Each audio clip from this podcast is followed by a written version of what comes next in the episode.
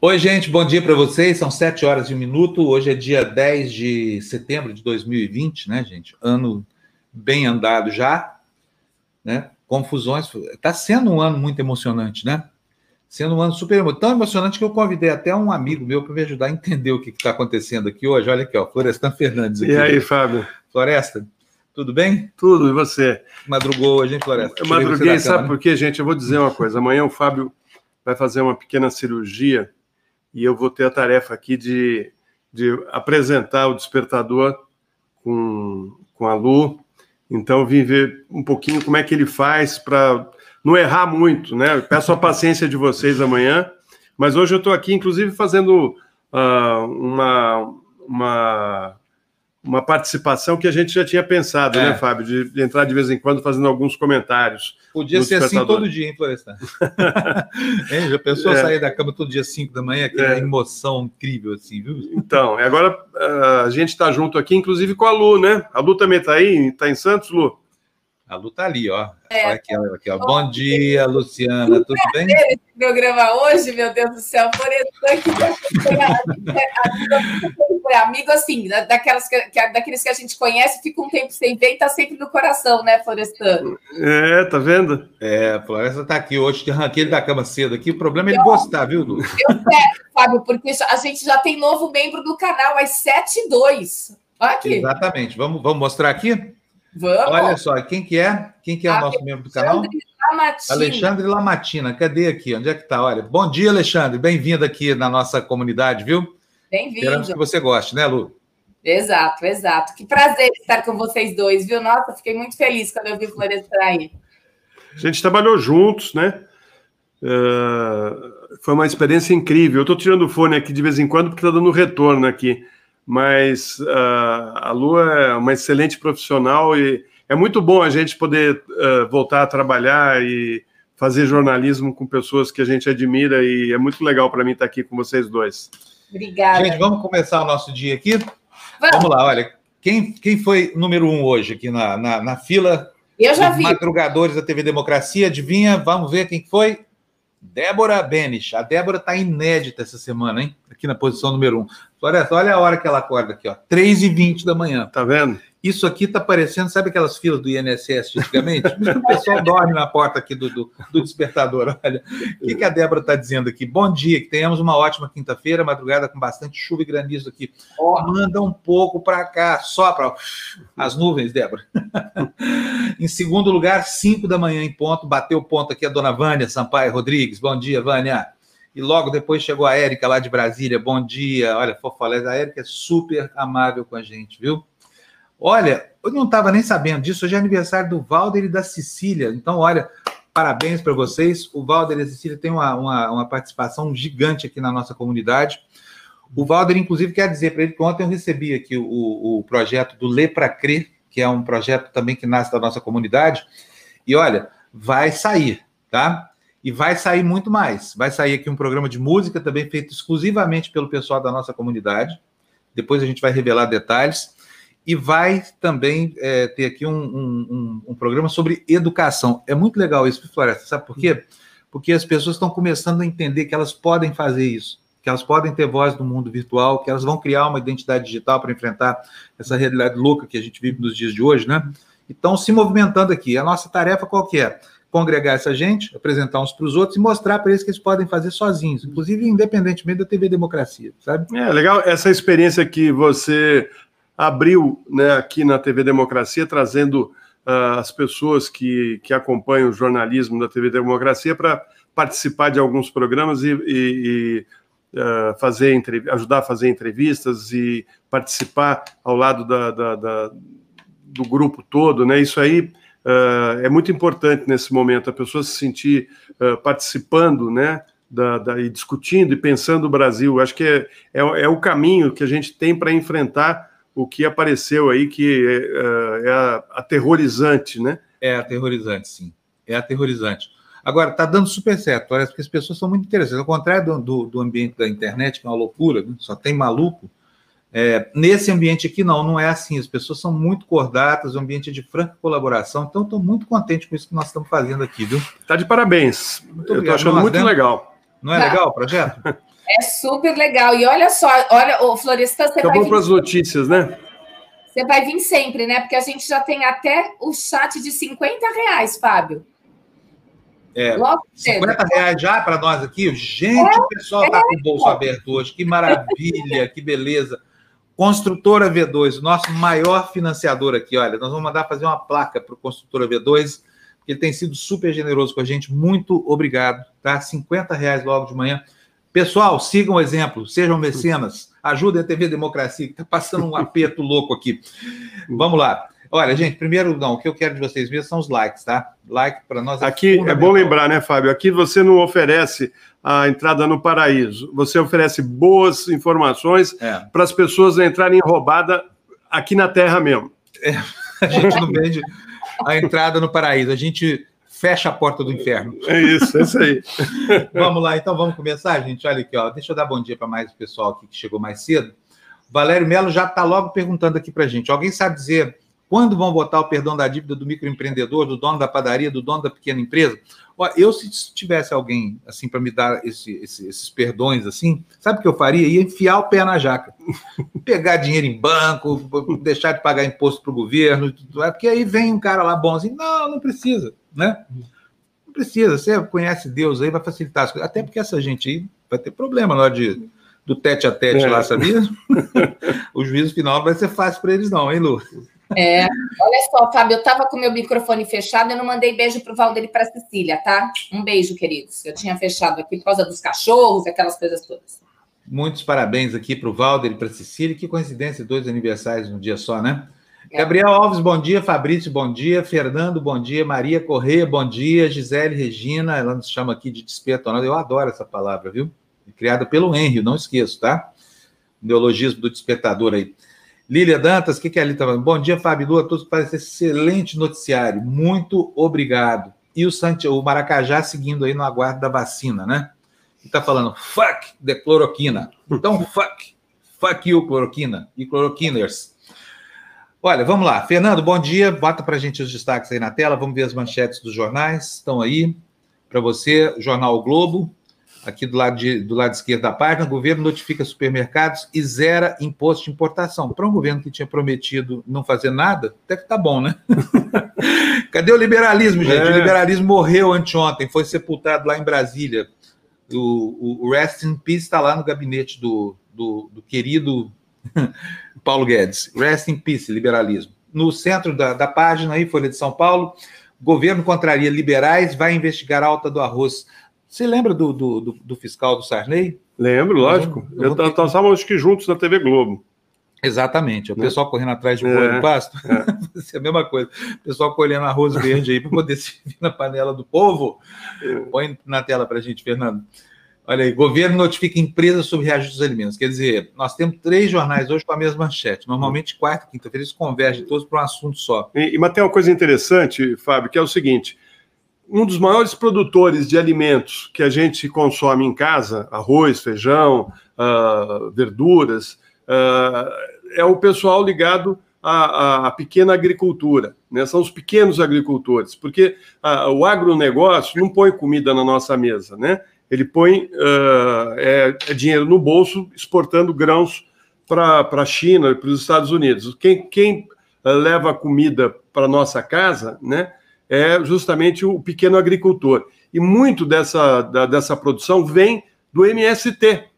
A, a, o MST produz muitos alimentos, aliás, de altíssima qualidade, porque não, não, não envolve agrotóxicos. Né? E o, o, governo Bolsonaro vai na Bahia uh, com a polícia, com, com, com a polícia federal, né? Uh, não, é aquela outra, nacional, né? A polícia Guarda Nacional, na, Guarda Nacional, Guarda Nacional. invade um, uma área uh, de plantio de comida, né, justamente no momento em que está faltando alimentos para os brasileiros. Né? Quer dizer, a, a, o brasileiro que quer hoje comer arroz, feijão, vai ter que pagar muito mais caro.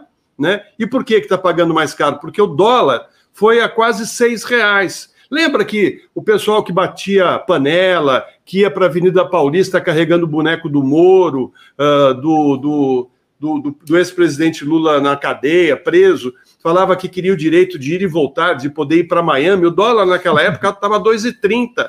Está 6 hoje, 6. Quem que vai hoje para Miami? Eu quero saber. Quem que vai conseguir colocar comida no prato dos filhos, da, da família, hoje com, com, com essa alta que está tendo?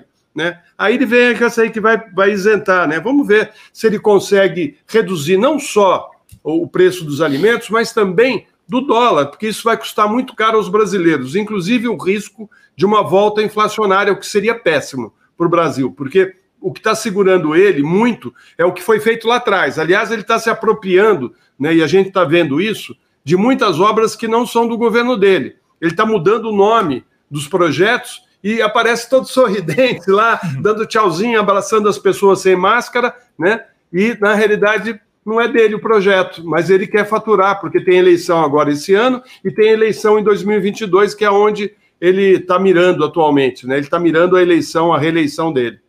Exatamente. E olha, é, é, o seguinte: não adianta falar, quando você tem uma, uma, um funcionamento de dólar livre, flutuando ao sabor das especulações, quem controla o preço não é nem o produtor, nem o supermercado, nada, é o especulador, que é pior. Né? Uhum. É o cara que lida com contrato de papel na floresta. É ele está ali comprando e vendendo grandes volumes de soja, por exemplo. Assim, ah, não, mas a soja é uma commodity, a soja não, não conta. Não, a soja conta. de que, que é feito o óleo que as pessoas é. usam, né? Exatamente. Então é, é, um, é, um, é um item que subiu para o japonês, subiu para o chinês, sobe aqui para a gente. E o dólar sobe aqui para a gente muito mais do que sobe o preço da commodity no mundo, cotado é. em dólar, né? Aí não tem jeito, é, é isso aí. Isso é uma incompetência gerencial absurda, né? Olha, antes da gente dar andamento aqui, da gente começar, vou botar no quadro algo que me agrada toda manhã, ver um sorriso bonito, né? Uma paisagem linda e uma professora muito dedicada. Bom dia, Jéssica. Mudou de cenário. Mudou de cenário. É, bom dia, meus lindos. Hoje Floresta junto. Bom dia, Florestan. E aí, tudo bem, professora? Tudo Arranquei bem. o Floresta da cama hoje, professora? Tô vendo, hein? Ó, depois, depois fazer uma atividade física. Quero ver os dois pedalando. É. Meus dois. Hoje, gente, tenho três alunos aqui, ó. Três por yes. falta de um, hein? Ela acabou ontem, Fábio. Pensem, meninos, ela acabou comigo ontem. Eu tô com o braço todo.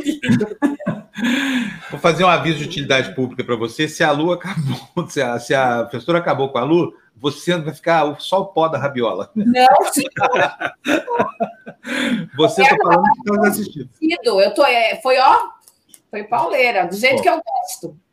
Muito Gente, bom. Que, eu... que medo, hein? Florestan também, ó. Florestan, não judio de você, eu sou boazinha. Vai, me defende aí, pelo menos um não, hoje, é, vai. Assim, ela me deixa uns dois, três dias com dores Só, no é. corpo, mas realmente fortalece os músculos e eu me sinto melhor depois.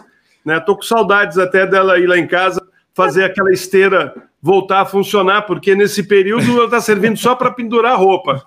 Chego, chego lá, coloco o paletó, coloco o casaco. Muito, Muito bem, em breve voltaremos então. Vem, vou pegar esses dois aí para treiná-los. Gente, então vamos ao que interessa. Hoje a aula foi muito legal, aula para iniciantes e para terceira idade. Então, se você quiser aí ajudar um idoso a ter uma qualidade de vida muito melhor. Divulgue Você essa aula. Percebeu que ela está falando com a gente, né? Percebeu que ela está falando com a gente. Ela tá falando que tá, é que a gente é, nós somos idoso. jovens idosos. essa, essa, aula de ciência ela fez para mim, para ver se ela me pega lá nessa aula, entendeu? E amanhã eu vou fazer. Ó, ele está ele tá bem na bicicleta, viu? Tô. Tá. Tá indo tá lá em casa toda hora de bicicleta. Tô. Aliás, você não foi mais, né? Quiser encontrar então, comigo agora é na ciclovia. Vocês têm que vir aqui para a praia. A gente marca e a gente vai pedalar aqui na Ilha Bela. É bem é. mais legal, garanto para vocês. O Fábio está com esse projeto de descer e subir a serra de bicicleta. Exatamente. A descida está garantida. Tá garantido. A descida eu garanto, tá? A subida tem que achar alguém para rebocar. Vamos, a gente vai marcar um despertador especial aqui da praia. Vamos? Eu tô. convidados. Adorei. Verão tá chegando, a gente vai para aí. É isso aí. Combinado. Gente, então, então, Façam essa aula de hoje, muito legal. E se você que está melhor condicionado acha que essa aula é muito fraquinha, que não é para você, é sim, pode fazer. A aula ficou lá gravada, tenho certeza que você vai gostar muito. E amanhã é a nossa aula de alongamento. Chegamos aí ao final de mais uma semana e vamos alongar e preparar o nosso corpo aí para o final de semana. O que, que eu vou precisar amanhã? Um colchonete, só isso. E o que, que eu vou dar ênfase amanhã? além de coluna lombar, eu vou dar ênfase em membros inferiores. Então, se você tem problema de circulação nas pernas, se a sua perna incha, principalmente pés, panturrilha, mulheres que usam muito salto, sentem muita dor na, nas panturrilhas, né, na batata da perna, venha fazer essa aula que vai ser para você. Quem costuma ter é, é, o inchaço e, além disso, esqueci o nome, gente é, que as mulheres têm varizes, varizes, problemas circulatórios. E a varizes, ela também vai ajudar, essa aula de amanhã vai ajudar nisso, tá? Então, venham, seis e meia da manhã, eu tô aqui esperando por vocês. E amanhã eu vou falar com o Florestan de manhã, né, Floresta? É isso aí. Se prepare. Muito bom. Vai tá aqui, ó. Vou te colocar na parede, viu? Fazer umas perguntas bem difíceis. Tem que, tem, que, tem que decorar o Instagram dela, que é personal travessão Jéssica. Travessão. Né, no Instagram. É travessão, tá, gente? Para quem não sabe o que é travessão, é underline. é isso aí. Professor, um beijão para você. Então, muito obrigado. Até amanhã, tá? Amanhã eu não vou fazer sua aula porque eu vou estar lá, assim, ó. É verdade. Boas, boas. compensação, semana que vem eu vou ser um super atleta marombado, porque eu vou ter ar entrando pelo meu nariz pela primeira vez na vida. Já pensou que, que o cara. O médico falou: você vai entender o que é respirar. Depois de 60 anos de vida sem respirar, minha, eu cheguei à conclusão de que eu sou um, um ser anaeróbio. Beijão, professora. Até amanhã, tá? Beijo, gente. Até amanhã. Beijo, Vamos para as notícias, gente? Que a gente esqueça, a Beth de Brasília lá em cima, eram 7 9 quando ela mandou superchat aí. Olha, tá aqui, já achamos ela aqui. Cinco, Rebete. Obrigado. Beijo, querida. mais generosa aqui pra gente. Bom dia, galera do bem. Parabéns, Valder e Cecília. Bem-vindo, Cedinho Florestan. Fábio, sucesso amanhã. Beth, muito obrigado. Eu queria mandar um superchat para a Beth, agradecendo a dela pelas coisas que ela deseja de bom aqui para a gente, desde as primeiras transmissões do, do canal, né? Então... Sérgio Valral está aqui também, olha aqui, ó. Salve, Fábio, bom acompanhar seu Fábio jornalístico apurado, senso crítico, afiado, sem amar, sucesso, vida longa ao seu canal. Olha, muito obrigado, Sérgio, bem-vindo aqui com a gente, tá? Fábio, posso, posso fazer uma coisa? Jamil já está esperando e é sempre você entre as mulheres. Hoje sou eu entre os homens. Olha isso. Tá Vamos tá dentro? Vamos mostrar para ela agora o que é a opressão da maioria. Ai, meu Deus. Ai, que medo. Aqui, ó, vamos chamar mais um para mais um para fazer a Lu se sentir hoje como as mulheres se sentiam há 50, 60 anos, uma minoria. Oi, Jamil. Hoje é um jornal masculinista, Jamil. Ó, só tá a Lu aí agora. A Lu é absoluta. Sou eu aqui hoje, Jamil. Só eu aqui. Olha, o pessoal está falando que o Florestan dormiu aqui em casa. Não é verdade. Vamos parar de maldade, sabe? Nós somos dois dinossauros, nós não, somos dessa era. ô, ô, Jamil, conta aí para nós, o que, que tem hoje? Hoje eu não vi seu Twitter ainda, eu esqueci. Fiquei aqui conversando com o Florestan, esqueci da vida. Olha, desde ontem, desde ontem eu comecei a publicar, e vai ser divertido, inclusive, é, uma série de telegramas e documentos internos do Itamaraty. Serão seis dias é, de, é, vamos dizer assim, revelações sobre como funciona basicamente o Itamaraty. Ontem é, foi curioso porque era uma reportagem mostrando que o Itamaraty justificou aquele convite a olavistas e monarquistas, né, para fazer palestras dentro do Itamaraty, argumentando o seguinte, Fábio, olha só, é, é, justificando, falando que, olha, é, valeu a pena, basicamente, porque o número de likes que eles receberam foi elevado. Então. Que legal, É legal, né? É, é legal. Eu acho que esse é um bom critério para a diplomacia brasileira, né? Que é pautada na tradição, pautada é, no conhecimento bastante profundo, etc. Quando de repente o Itamaraty diz que, olha, a gente convidou eles e valeu porque, nossa, deu muitos likes né, no YouTube, em, outros, em, outros, em outras redes sociais. O que, obviamente, levanta uma. Um, eu, pelo menos, fiquei com uma dúvida. Né? Qual é o critério hoje sendo utilizado pelo Itamaraty é, para justificar aí certos convites? Essa foi a matéria de ontem. Hoje, um outro trecho desses documentos, é, o Ernesto Araújo, o chanceler, dizendo que Olavo de Carvalho, Olavo de Carvalho inspira, as obras de Olavo de Carvalho inspiram a política brasileira. Hã? É. Piram? Você quer falar que piram a política brasileira? Inspiram. Ah, inspiram. Inspiram. Peraí, o Itamaraty colocou isso num paper? Isso. Primeiro, primeiro, o critério é dar um like, dar uns likes, é isso? Quer dizer, isso. nós somos uma grande é, mídia. É, a gente não sabe se é robô, né? mas tudo bem. Né? É. Tudo bem. A gente, sabe que é robô. A gente sabe que é robô. É, a gente sabe que é robô, mas isso mas ali não está escrito. Tá, ali é uma coisa né, geral, etc. Olha, vale a pena porque eles refletem, essas pessoas refletem o que a sociedade quer ouvir, etc. Tanto assim que tivemos muitos likes.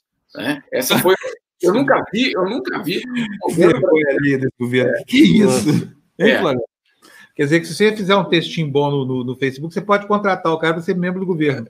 E o cara, cara é muito Eu acho que o que está acontecendo no Brasil hoje vai virar não livro de história, mas livro de humor, humor, humor negro, né? Porque negro, a gente vai ter que, que rir da nossa própria desgraça, né? Espero que lá na frente uh, o país tenha uh, vergonha de tudo isso e não deixe que, que a gente passe por essa vergonha de novo, né? Uh, agora, agora... É, é, o fim da picada. O Itamaraty, que é, é, uma da, é um dos, dos ministérios mais importantes, né? A, a, a diplomacia brasileira uh, era, era respeitada uh, por todos no mundo, né? Era uma das, das melhores, um dos melhores, melhores atuações diplomáticas do mundo, né? E nós é chegamos no... o, o, Brasil era uma Suíça, né? Para é, aproveitar a presença do Jamil aqui, era uma Suíça. Hoje em dia, o que é o Brasil? No máximo, Honduras. É. né? É, agora, agora, isso tudo é muito complicado, porque eu, já antecipando aí o que vai sair nos próximos dias, é, são coisas muito nessa linha, né, que você vê que as prioridades, é, que de fato a, a, a política está sendo organizada e elaborada é, de uma forma muito distante, eu diria, é, do que são critérios razoáveis. Eu insisto, a matéria de hoje mostrando aí que o Itamaraty confirma por escrito que as obras de Olavo de Carvalho inspiram a política, é, na formulação de políticas no Brasil. Não é por acaso que em 2019 ele ganhou uma medalha do Itamaraty, uma delas, Ordem do Rio Branco, não, não sei, se, não sei se exatamente essa, mas enfim, foi, é, foi condecorado pelo, pró, pelo próprio Itamaraty. Então você tem aí uma clara é, é, confirmação de que sim, ele tem um papel. Né? E que sim, é, eles têm orgulho em dizer que ele tem um papel. Não é só que ele tem um papel é, camuflado lá por trás, etc. Não, ele tem um papel e o Itamaraty diz com orgulho que sim, é, isso faz parte do pensamento é, da política externa. vale só lembrar que o, que o, que o outro, outro guru foi preso, né? Lá nos Estados Unidos. Pois é. O, o chefe do guru, né? O guruzão é. mor, Steve é. Bannon. Isso. Pagou quanto? 25 milhões para sair? Exatamente. Bom, não, é sair, mas o, o, o processo continua, né, Fábio? É, o processo continua. Não é, não é que ele está, não é que né, paguei e estou livre, não, não é que ele está livre. Ele está aguardando o, o julgamento é, é, em, em, liberdade é, é, condicional. Né? Então, você tem aí uma situação é, extremamente desconfortável para um governo que tinha essas pessoas, ou pelo menos Bannon como é, é, uma, uma das referências. A outra, segundo uhum. esse documento, é o guru astrólogo é, da Virgínia. Né? É, exatamente. Bom, Jamil, nós sentimos muito dar essas notícias, assustar o pessoal logo cedo assim, mas é o nosso papel é esse, né? É. Fazer o quê? Alguém tem que dizer o que está acontecendo nesse planeta louco que a gente está vivendo aqui. É. Veremos. Então, missão cumprida. Fazer Veremos. o quê? Um abração para você. Vamos entrar todos os dias aí com essas novidades, porque apesar de elas serem muito é, estapafúrias, Fábio, é, a, os, eu digo, os brasileiros precisam saber de que forma que a política está sendo conduzida e quem são as referências. Uma delas é essa pessoa. Muito bom, Jamil. Um abração para você, tá? Tudo de bom. Bom dia. Tchau. Gente, quer só tem alguém me cobrando aqui. Quem é que estava perguntando aqui? Mas o Fábio está perto do Florestan. Está aqui, Tereza Santiago aqui. Acabei de queria saber se o Florestan. O Florestan está aqui junto comigo nós dois estávamos é, é, na mesma situação que todo mundo fica numa mesa de restaurante, tá? Mas aqui tem, ó, somando o meu isolamento do Florestan, tem um ano de reclusão. Nós estamos virando monges aqui, né? Então ninguém está com Covid aqui. A gente tem. Aí, vale lembrar que você fez todos os testes, né, Fábio, por causa eu da cirurgia. E eu, eu, eu exato. também fez, então está tudo certo com a gente. Não sabem o que acontece né, na, na vida da gente, então, assim, só para tá tudo certo, gente. Fica ninguém está colocando ninguém em risco. Não, Agora, não. vamos falar uma outra coisa. Bom dia dia, dona Marta. 100 reais, viu, Fábio? Sua mãe. Ah, Marta, minha mãe, meu, depois da construtora V2, é a nossa maior doadora aqui. Obrigado, bom dia para você aí. Cenzão na nossa conta, vai ter festa hoje lá no, no aqui à noite, eu e Florestan aqui. Vamos fazer uma festinha aqui na, na, na, casa aqui. Gente, vamos lá, vamos tocar aqui. Notícia até agora nada, são 7h27 já, nós só conversamos. Cadê, Fernando? Duas notícias para a gente ler, por favor. Começando com essa coisa com essa excrescência dessa operação de ontem. Olha, e, e, depois a gente vai comentar a maneira como a imprensa está divulgando isso. É criminosa, não é nem antiética, é criminosa. A manchete está aí da Folha de São Paulo: réus, advogados de Lula são alvos de operação que apura desvios no sistema. É uma manchete, aliás, muito mal escrita, né? Parece uma manchete de jornal americano que usa esse tipo de estrutura aqui, mas é lá nos Estados Unidos, falam outra língua. Aliás, eu ando implicado com as manchetes da Folha. Acho que demitiram o, o o redator lá, o fechador das e contrataram o estagiário, porque ou manchetes desinteressantes, viu, Floresta? É, eu tenho reparado isso também. Estou achando que eles estão economizando aí no, no, no na produção das notícias. Pois é, mas vamos lá, vamos, vamos voltar para a notícia que importa. Olha, no intertítulo aí, acusado de liderar esquema, Cristiano Zanin acusa o juiz Bretas. Vacef, ex-advogado de Bolsonaro, está na mira da investigação, Lu. A Polícia Federal deflagrou nesta quarta-feira operação para investigar suposto esquema de tráfico de influência no Superior Tribunal de Justiça e no Tribunal de Contas da União, com desvio de recursos públicos do Sistema S. Entre os alvos dos mandados de busca e apreensão estão Cristiano Zanin e Roberto Teixeira, advogados do ex-presidente Lula, acusados de liderar o esquema. Os dois se tornaram réus pelo caso no mês passado. O advogado Federico Wassef, ex-defensor da família de Jair Bolsonaro, também foi alvo de busca e apreensão, suspeito de peculato e lavagem de dinheiro em uma outra frente de investigação. A Polícia Federal também cumpriu ordens de busca em escritórios de parentes de ministros do STJ e do TCU no Rio de Janeiro, em São Paulo e em Brasília. Entre eles, firmas do ex-ministro César Asfor Rocha e seu filho Caio Rocha, dos advogados Eduardo Martins, filho do presidente do STJ Humberto Martins, e Tiago Cedras, filho do ministro do TCU Haroldo Cedras. Cedras ou Cedras? Agora já. Cedras, né? Acho que é Cedras. É, vocês me. Cedras, Cedras, ah, foi eu, estava com o microfone fechado aqui. Cedras. Bom, vamos lá, vamos começar. Nós já nos manifestamos ontem, vocês conhecem a nossa posição de incredulidade diante disso, que parece ser uma devassa adredemente preparada num conluio bolsonarista contra a advocacia brasileira. Olha, ninguém aqui é, é, é, contra fiscalizar nada, tá? Pelo contrário, eu lá no começo da Lava Jato, inclusive, fui um grande entusiasta dessa operação, mas lá atrás, quando a gente não sabia o que, que tinha por trás dessa, da, da, da, atuação de gente como o Moro, como Bretas e Companhia Limitada. Ontem nós ficamos muito chocados, porque me parece que foi produzida intencionalmente uma confusão, misturando bandidos com gente séria, sabe, hum. Floresta? Essa que é a impressão que me passou aí. O, o que me deixa mais uh, passado, Fábio, é a maneira como uh, essas operações que uh, parece, né? Parece não, né? Já está quase que escancarado, né? Que são operações com fundo político, né? Uh, isso aí a gente viu durante a Lava Jato agora, quando veio a Vaza Jato, a gente teve a constatação de que muitas operações eram feitas uh, com, com, com intuito político, né? E, e, agora a impressão é a mesma. O que é ruim é, é ver que uh, parte da nossa imprensa uh, faz o jogo, né? vai, cobre, né? e cobre de uma maneira parcial, né? dando, condenando, pré-julgando Né? Ontem, numa, numa, numa emissora de TV, numa grande emissora de TV, o repórter, no meio do texto dele, falou: não, porque a organização criminosa fazia isso, fazia aquilo. Como organização criminosa? Ele já descobriu a organização, ela existe. Pelo que eu estava uh, percebendo ali, é uma investigação uh, da, da, da, da, Lava Jato do Rio, comandada pelo Bredas, né, que é um juiz complicadinho, né, amigão do, do Bolsonaro, uh, da, das igrejas evangélicas, que está toda hora lá com o Bolsonaro de mão dada, né, que pode estar tá com interesse de ser uh, um, um, candidato à vaga no Supremo Tribunal, porque agora todos eles estão pensando nessa vaguinha que vai abrir, né? Então, assim, é muito ruim, porque a nossa democracia está escorrendo pelo ralo. Né? O nosso Estado democrático de direito está escapando das nossas mãos. Né? Uh, eles primeiro fizeram isso com a política, criminalizaram a política de maneira baixa, torpe. Né? Uh, uh, o Fábio agora estava falando que ele era um entusiasta da Lava Jato, mas ele mudou sua, sua posição ao perceber o, o mal que, que, que a Lava Jato fez ao país, não só econômico, mas também a descrença política.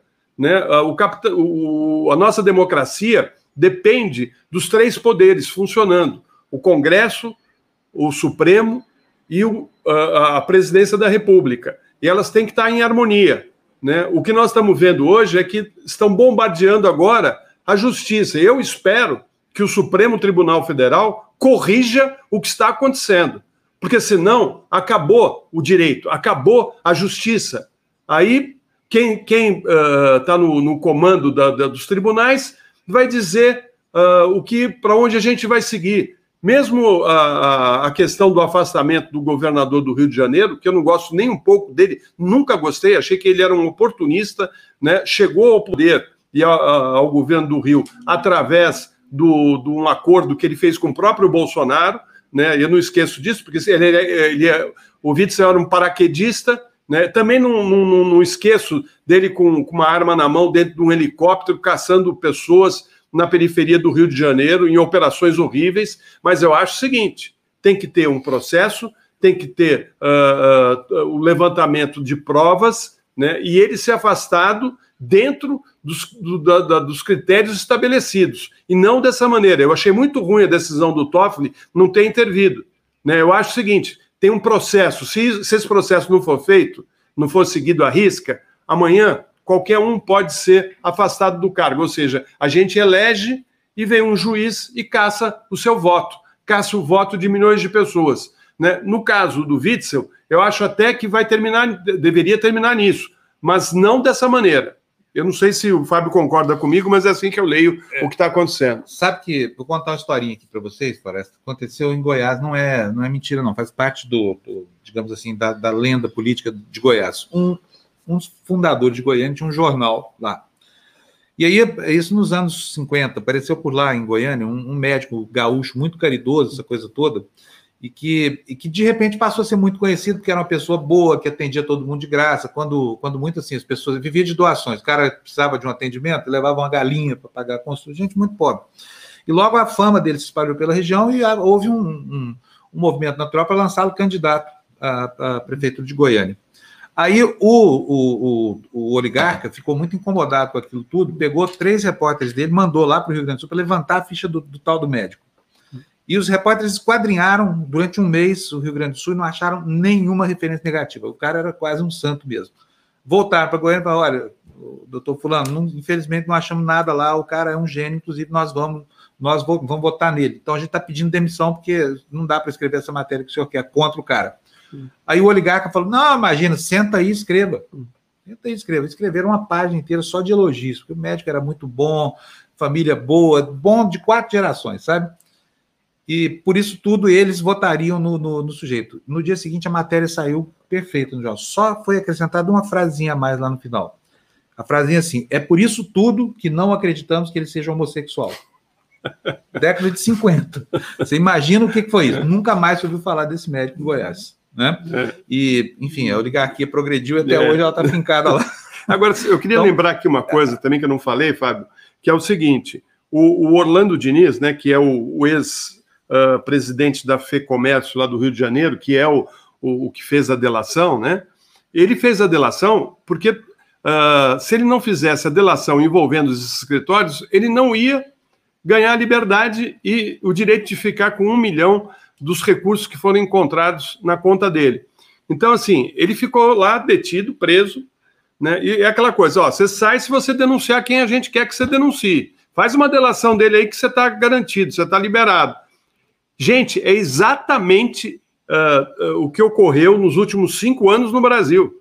Lembram da, da delação do Palocci, que em, em 2018 favoreceu a eleição do Bolsonaro, que foi, uh, foi divulgada pelo Moro na, na véspera da, da eleição? Lembram disso? Da votação? Ou, ou se lembramos. Ou seja, é uma intervenção, sim, política.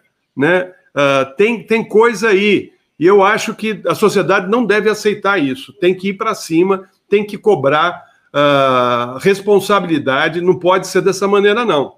Né? Então, assim, eu fiquei passado com essa história. Acho que o Brasil uh, tem que puxar o freio de mão imediatamente, porque nós estamos repetindo uma história que deu no que deu, né? E levou ao poder quem está no poder agora. É. é isso aí. Você sabe, sim, que me incomoda muito é, a maneira como os jornais estão fazendo essa leitura. Ontem eu fiquei abismado de ver o Jornal Nacional.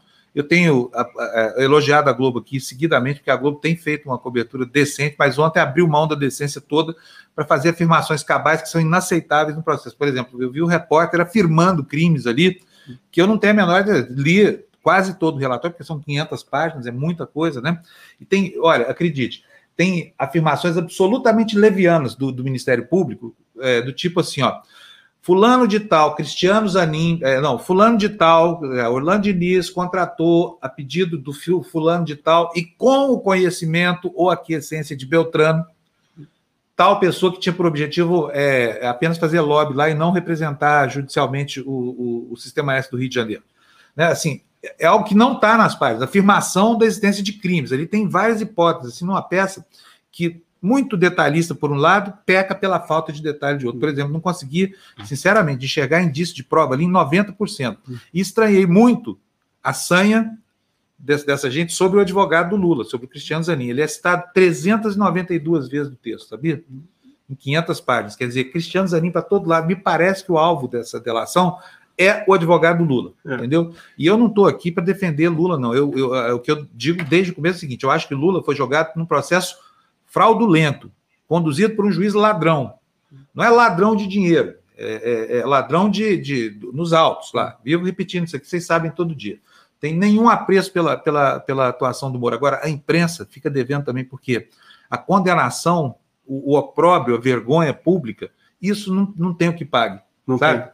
E se acusar uma pessoa honesta de crimes que ela não cometeu, é algo efetivamente assim, absolutamente leviano e atroz. Concorda, Flávio? É, é, revoltante, né? E, e, isso mostra um pouco da situação que o país chegou, né, com alguns juízes, né, achando que a, a justiça serve para uh, se fazer a defesa política e ideológica uh, que eles seguem, né? E a justiça não é para isso. Né? A justiça uh, tem que, que procurar, uh, dentro do, do, das informações colhidas das investigações, as provas que uh, possam condenar ou absolver uma pessoa. E você tentar calar a defesa é você não dar ao, ao cidadão o direito de se defender, ou seja, é uma ditadura, é um sistema é. autoritário. É ponto, acabou. Se você não pode ter advogado de defesa, porque o que eles fizeram ontem, para mim, é, é, o fim da linha. Eu, hoje, aqui na TV Democracia, uh, daqui a pouco no Tertúlia, a gente vai discutir esse assunto e também no, no Fura Bolha, com o Gessé, Souza, Carla Jimenez, Eduardo Moreira e o Fábio e eu, nós vamos também estar discutindo uh, os impactos dessa decisão e o fato de parte da imprensa continuar pré-julgando, né, o que é horrível. Espero que, que a gente consiga conscientizar boa parte da população do que está acontecendo.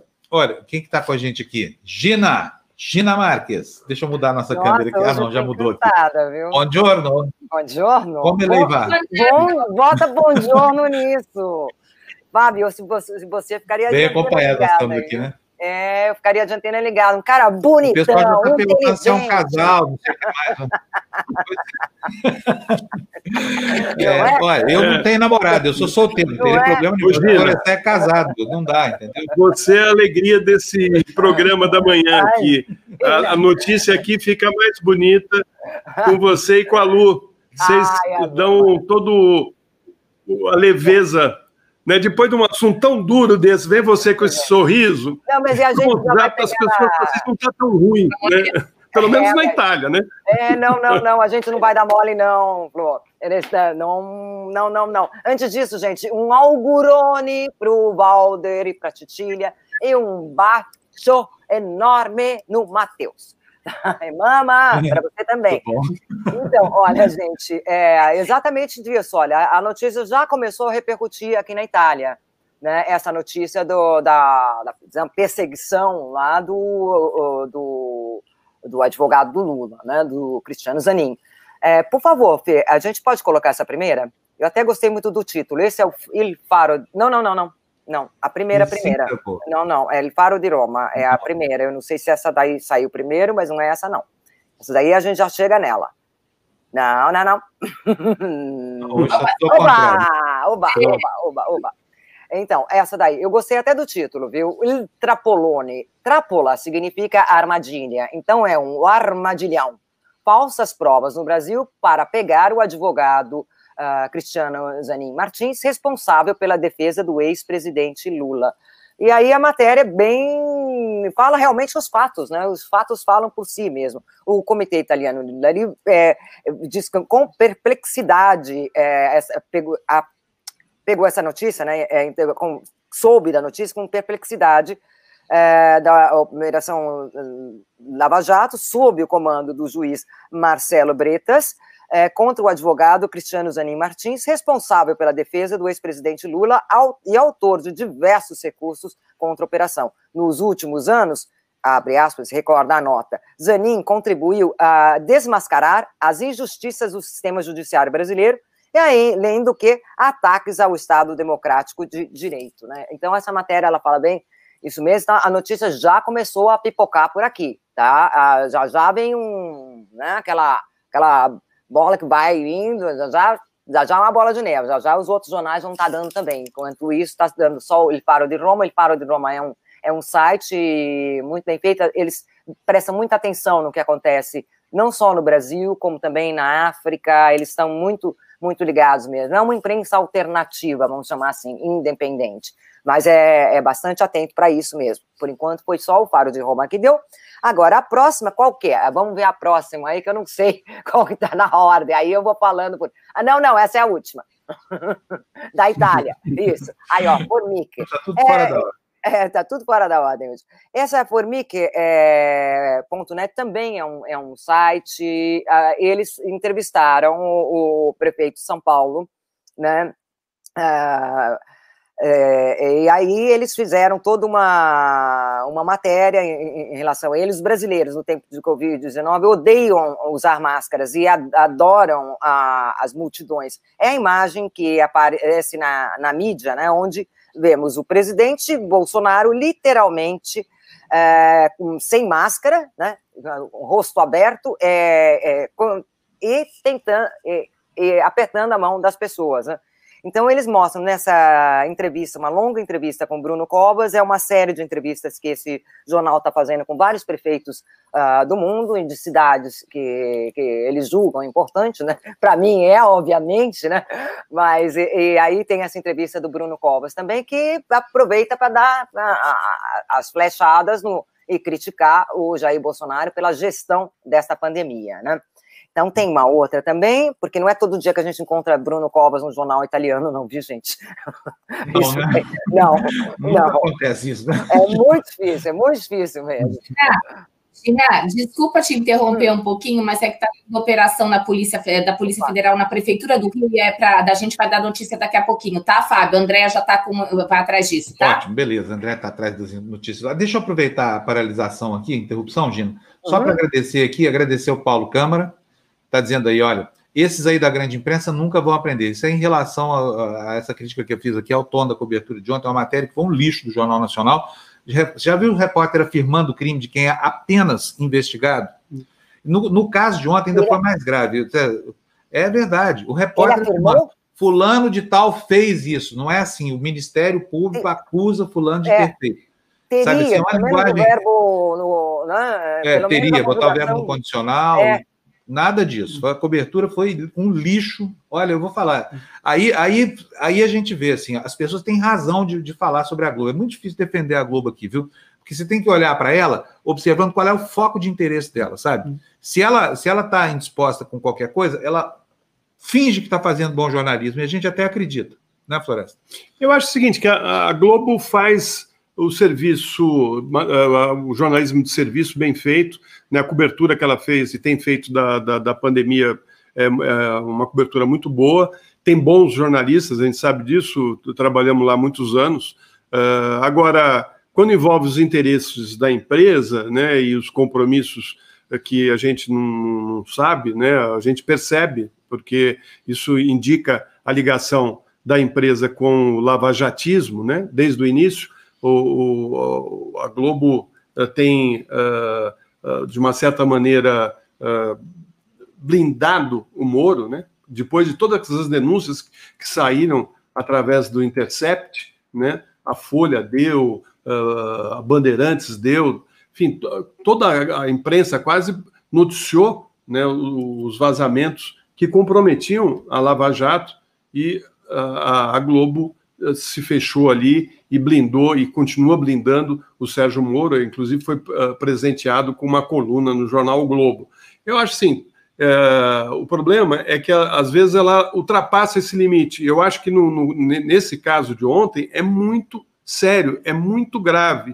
E eu fiquei realmente passado de ver aquela matéria quando uh, não só faz ilações de que as pessoas já, já são uh, culpadas, né, porque é o pré-julgamento, mas também de falar em organização criminosa. Que organização criminosa? Né? Quem que é essa organização? Quem que faz parte dessa organização? Uh, eles jogam uh, as, as, as, palavras ali uh, e vão, vão fazendo um pré-julgamento. Eu acho péssimo isso. Né? Não falavam que o Lula era o, o chefe da quadrilha, não era isso que o Lava Jato falava, que era o chefe da quadrilha? Então, o chefe da quadrilha tem o quê? Um, um apartamento triplex que não é dele, no, no Guarujá, é isso? Né? Uh, um sítio que é do amigo dele, que ele frequentava, é isso? Gente, uh, cadê as provas? Uh, o que nós estamos querendo não é defender o Lula, defender, é cadê as provas? São delações que são desprovidas de prova. Né? Então, eles entram nos escritórios dos advogados fazendo uma, uma sequência de uma investigação.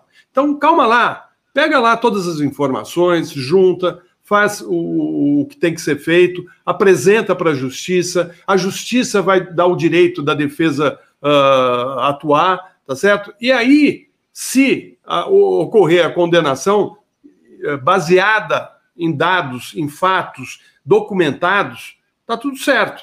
Agora, ah, você fazer toda essa movimentação para produzir uh, pré-julgamentos que não vão se confirmar lá na frente, né, o que vem ocorrendo, vamos falar a verdade, na Lava Jato, já faz um tempo, né, e já se dizia lá atrás, muitas dessas delações vão cair por terra porque não tem provas, desprovidas totalmente de, de provas. Né? E aí você já destruiu a reputação de, de muitas pessoas. Eu lembro aqui de executivos da Odebrecht, de, da Camargo Correia, gente que, que perdeu a família, a família uh, foi, foi uh, dissolvida no meio de tantas acusações. Você sabe o que é ser, acusado de corrupção, de fazer parte de organização criminosa? Como é que você vai sair na rua, olhar para o seu vizinho, o que, que o seu filho vai falar para os amiguinhos dele? Como é que fica essa situação? Né? Ou seja, é, é desumano porque muitas dessas pessoas não cometeram um crime e enlouquecem, inclusive na prisão, porque ficam às vezes presas, ó, se não delatar ou fizer uma, uma delação que envolva fulano Beltrano, você não sai daqui, né? Então, assim, uh, que ponto que nós chegamos? Delação não é assim, não. Nos Estados Unidos, né, onde existe uh, o uso da, da, da, das, das, delações, né, elas uh, são muito rígidas. Se vazar para a imprensa, já não vale mais. Vazou. As pessoas ficaram sabendo, já não vale mais a delação. Aqui não, aqui é um festival. O cara fez a delação na mesma hora, às vezes até antes da delação, a imprensa já tem a informação né, da, delação que vai aparecer. Então, assim, uh, que justiça é essa? É. Que justiça é essa? E, e, e assim, o, tá aí o, a vergonha mundial, né? A Débora está dizendo para gente, aliás, viu, Gina? A Débora está dizendo que deixou dormir hoje. Mas Deixou. ela identificou, a Débora é, é, é, é, a nossa, é a nossa grande força auxiliar aqui do jornalismo aqui da, da, da nossa é. empresa, e ela disse que contou 13 veículos internacionais com matérias sobre esse escândalo de ontem aqui no Brasil, viu? Então, quer dizer, ela trabalhou de noite, que eu quero dizer. Era três da manhã, ela já estava aqui. Ela trabalhou de noite. Me via depois, Débora, em um horário bom, tudo certo. Não na madruga, né? Não na madruga, porque eu tenho sono super leve, além do que eu vou dormir tarde mesmo, que eu fico lendo até tarde, fico ali pesquisando minhas coisas, então eu normalmente vou dormir tarde. Aí, no meio da madruga, com plim, plim, plim, plim, plim, Assusta, né? Assusta. Gente, vamos lá, vamos favor, lá, Gina. Me manda, me manda, por favor, tá, Débora? Gina. Muito obrigada, hein, Débora? Muito obrigada. Explica Oi. de novo para nós, o que, que o nosso Sindaco aí está fazendo na. na... O que, que o Bruno Ele, é, tá é, uma, é, é, uma entrevista que eles fazem, esse Formique, Formique são formigas, né? É o nome deste, dessa revista é, que tem online também, eles, eles fazem, eles estão fazendo uma série de entrevistas com vários prefeitos uh, pelo mundo, né, e, nas cidades que eles escolhem. Aí eles escolheram Bruno Covas para esta edição e fazem uma longa entrevista com ele, como eu disse, na qual ele, ele fala, obviamente, da pandemia, numa das cidades mais, uh, mais populosas do mundo, né? São Paulo. São Paulo chega a ter, não sei, 20 milhões, já, já falaram, né? Entre a grande São Paulo e tudo mais é uma cidade enorme mesmo, junto com a cidade do México, que também é uma é, cidade enorme também, não sei se Tóquio também chega por aí, nisso daí, mas então eles escolheram e fizeram essa entrevista com o Bruno Covas, que ele fala de uma série de coisas nessa entrevista também. Aliás, Regina, uh, São Paulo talvez seja uma das, das maiores... Uh, tenha uma das maiores colônias né, da, italianas no, no mundo, não é isso?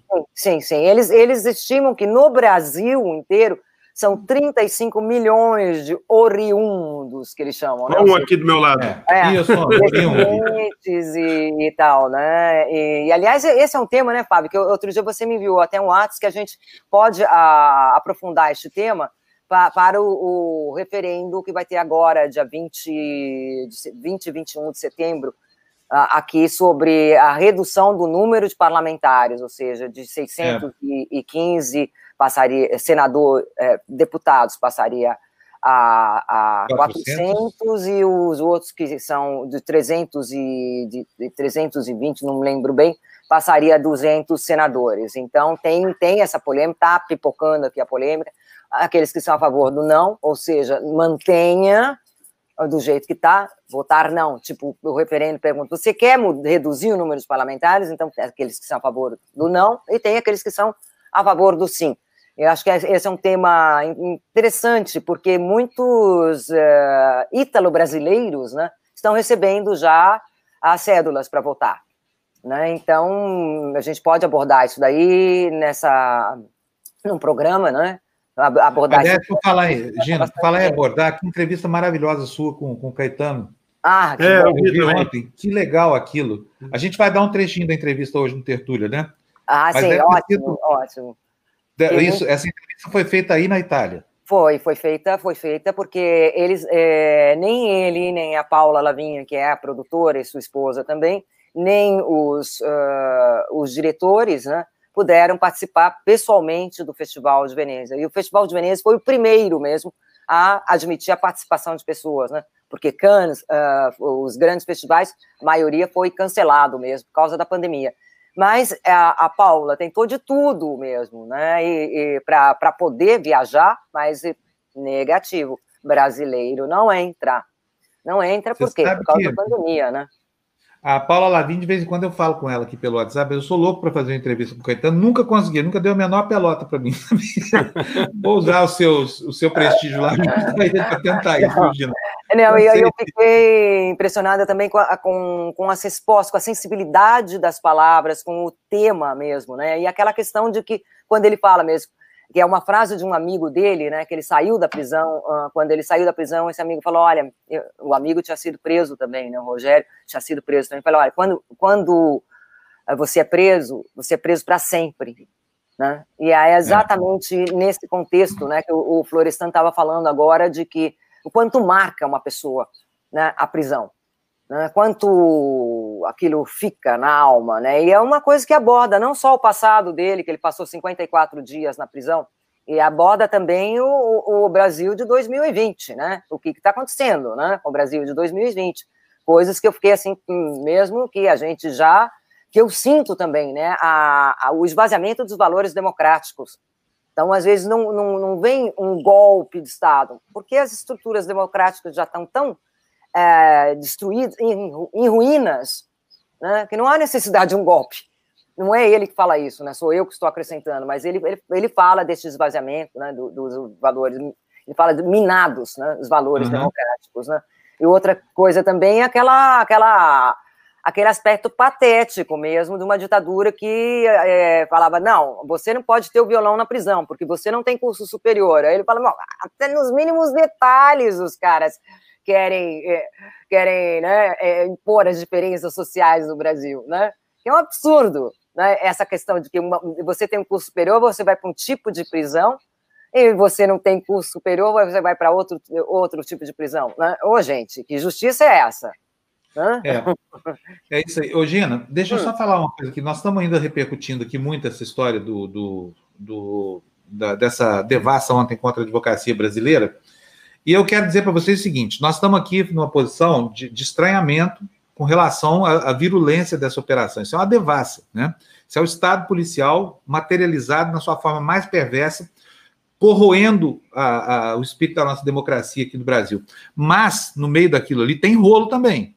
Tá? Uhum. Aqui foi uma mistura dolosa de gente desonesta com gente honesta. Para com quê? Com o propósito de incriminar todos. Porque quando você junta um bandido, bota no meio de uma sala, todo mundo que está ali é bandido igual, né, uhum. Exatamente, é isso mesmo. E, e, então, assim, tem transações ali super suspeitas. Tem um advogado só que recebeu 82 milhões de reais ali. Como assim? Que honorário é esse?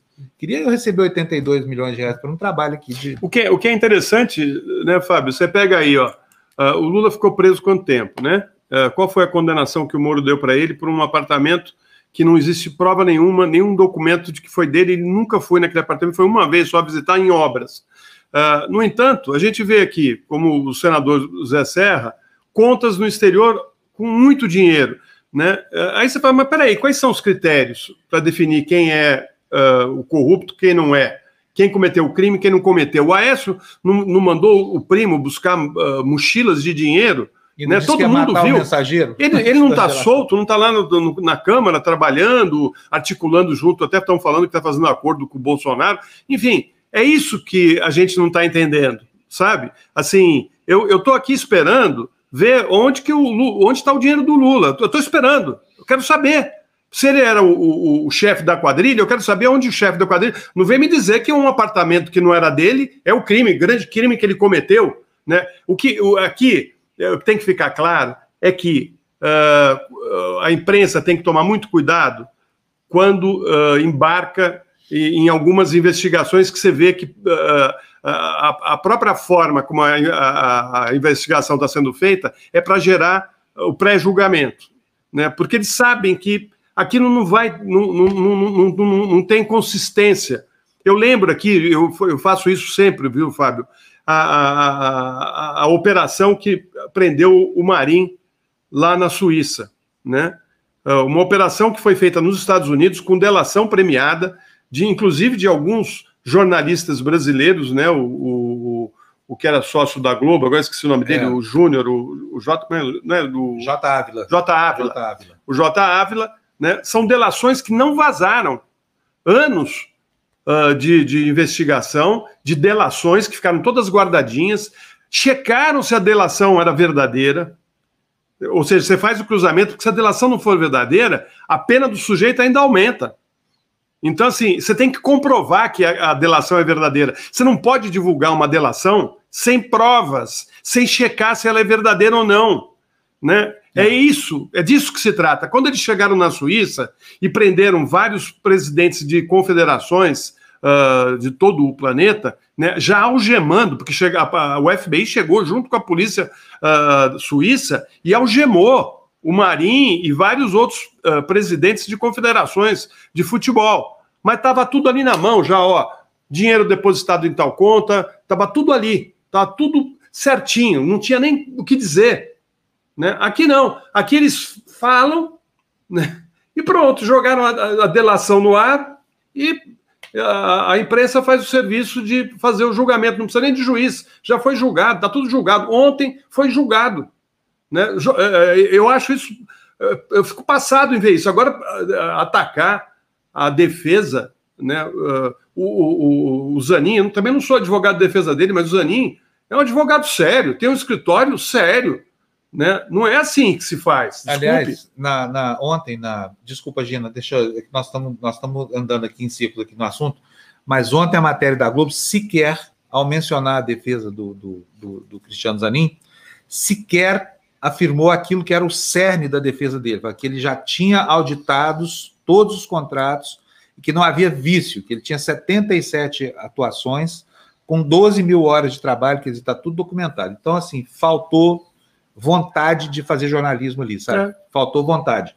Aquilo ali parece mesmo uma uma uma, uma praça de achincalhe, sabia, Florestan? Eu, eu, eu fico muito muito triste de ver que o Brasil ainda comporta isso. Parece que não tem ninguém honesto nesse país aqui. Tudo é motivo para você afirmar certas posições aqui que, que enfim, estão na ordem do dia, né? Mas vamos continuar lá com a Gina. Deixa eu ver a Gina. Gina, Continua para a gente fazer. Não, não conseguiu ainda explicar o Mário Covas direito, hein? O, nosso, o seu áudio não está.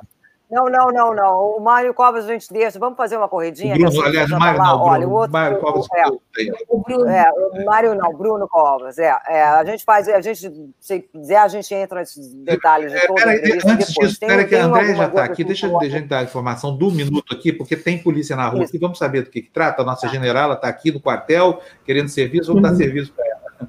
Bom dia, Andréia, tudo bem? Bom dia, Fábio. Bom dia, pessoal. André, é... cada dia no cenário, né? Adorei essa cortina em ponto cruz aí atrás de você. É... Fala, André. Bom, eu tem faço polícia... isso, eu faço com ponto cruz, tá? O pessoal está falando que eu estou muito perto do Florestan aqui já, mas eu preciso dizer que eu também faço ponto cruz.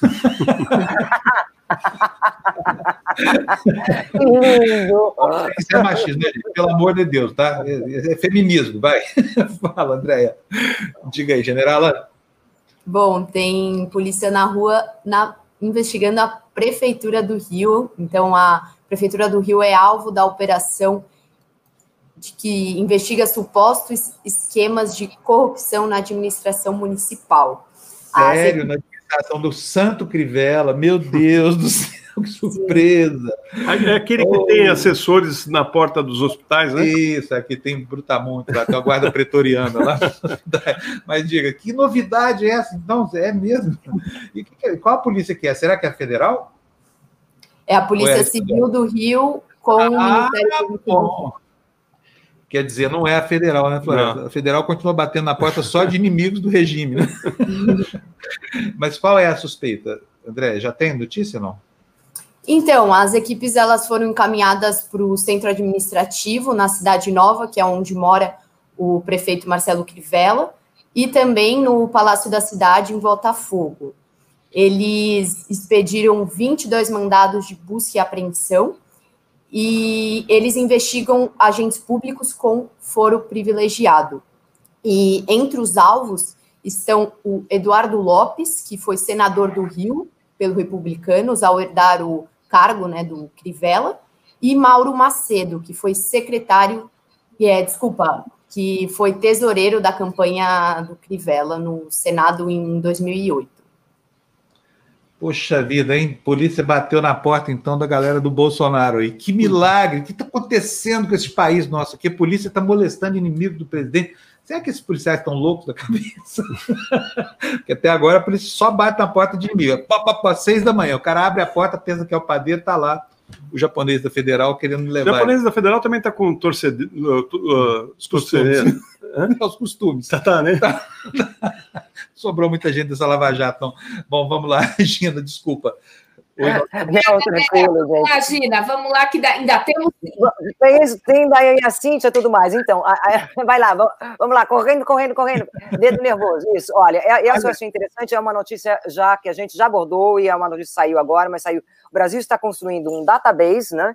Um database com todos os dados dos cidadãos. É, é o novo registro digital, recolhe os dados pessoais sem nenhuma tutela da privacidade dando ao presidente Bolsonaro um extraordinário instrumento de vigilância, né? É, aí ele fala do sistema de crédito social chinês, que a China também atua como uma espécie de, de reconhecimento também facial, essa coisa toda, e que esse projeto do Bolsonaro começou em 2019, é, né, e agora ele está realmente querendo fazer esse cadastro base do cidadão, né? é, em outubro de 2019, parece que ele, ele, ele começou com esse projeto, né? Eu achei interessante daí da, da agora. Agora, por favor, Fê, a próxima a gente vai ter que agora correr, correr, correr. Isso, essa, isso, essa daí, essa daí tá ótima. Essa Le Monde é, não é uma notícia de hoje, é uma notícia de quatro dias atrás, mas como a gente sabe, não dá para dar todas as notícias todo santo dia né, com todos os jornais do mundo. Não dá. Notícia demais intoxica a pessoa também. Não é, intoxica mesmo. Não é, é então, essa daí, algumas eu guardo assim para. Isso. Essa notícia fala do seguinte: o Brasil, o, do é, sindicato dos, é, dos jornalistas, né, denunciam a censura ao filho de. Censura a notícia sobre o filho uh, de Bolsonaro. Nesse caso, a TV Globo. Eu li, é uma notícia da, da, da, France, uh, da Agence France Presse, né, a AFP. É, é interessante, mas que eles falam só da Rede Globo. Eles não falam do Luiz Nassif. E é uma coisa que me chocou muito, essa questão do Luiz Nassif. Né? nessa censura aos, às informações do Luiz Nassif, e não sei, pergunto a vocês, como é que o sindicato uh, dos jornalistas está, uh, está tratando desta questão. Eu acho muito grave essa questão do, do, do Luiz Nassif, e, no entanto, o Le Monde deu só essa questão do, da Globo. Então, a próxima, Fê, por favor, depois a gente conversa disso, mas eu queria saber mesmo como é, por que, que o sindicato, nesse caso, não faz um escarcel? Né? É, que não é que não faz, Virginia, é notas de protesto, mas a imprensa não ecoa essas coisas. É. Só, só, só quem frequenta os sites da imprensa alternativa é que, que toma conhecimento, porque não, não tem espaço. Como eu falei ontem, na, na, naquele negócio assim, o Jornal Nacional procurou Fulano, Beltrano e Cicrano, não tinha uma referência ao cerne da justificativa apresentada pelo Cristiano Zanin. Não tinha. O advogado nega as acusações, mas quer dizer absolutamente nada. Tinha muito é. mais elementos substantivos naquela nota que foram desprezados completamente. Aí a gente se pergunta assim: Onde é que o jornalismo termina? Onde começa a torcida ideológica? Né? É isso mesmo. Exato. E com a fazendo a ressalva aqui de que eu reconheço que a Globo tem feito um bom trabalho no que diz respeito ao Bolsonaro, mas quando começa a falar de Paulo Guedes e Moro, aí volta a ser aquela Globo que a gente trabalhou nela, né, Floresta? É. Lamentável. Enfim. Fala, Gina. Somos todos ex-Globo aqui, né? Entre... Você também trabalhou, Lu? Também, né? Todo mundo ex-Globo, né? Pois é uma... então... Mas parecia, havia uma esperança de que aquela Globo do nosso tempo tivesse sido sepultada pela avalanche de, de contradições que ela veio acumulando ao longo da história, mas não hum. foi não, viu? O, a Hidra respira, hum. né? É igual o Bolsonaro. Bolsonaro, mesmo calado, continua sendo uma cobra venenosa, como a gente diz. A cascavel não tem o veneno que tem porque ela balança o rabo. Mesmo que ela não sibile, nem chocar, chacoalhe nada, o veneno continua lá na presa dela, né? Hum. É isso. Gina, Olha, esse daí é, é, o jornal do Vietnã. O Vietnã fala da, a, da, dos incêndios na, no Pantanal e que estão ameaçando, que eles chamam de jaguar, mas na verdade a nossa onça, né, que é o santuário das onças, uh, ameaçado por incêndios. Isso, a notícia foi parar até no Vietnã, gente. O próximo é Canadá, em homenagem à nossa querida Janaína, o Canadá fala, essa é uma notícia que foi dada em muitos jornais, mas eu escolhi isso daí para fazer uma homenagem à nossa querida Janaína. Então, Brasil, as vacinas chinesas é, estarão disponíveis a partir de dezembro. O próximo é Alemanha. Peraí, Gina, por que, você está fazendo? Por que você está homenageando a Janaína com essa notícia? Porque é, é o Canadá. Ah, tá, porque é o Canadá, é verdade, ela mora no Canadá, entendi.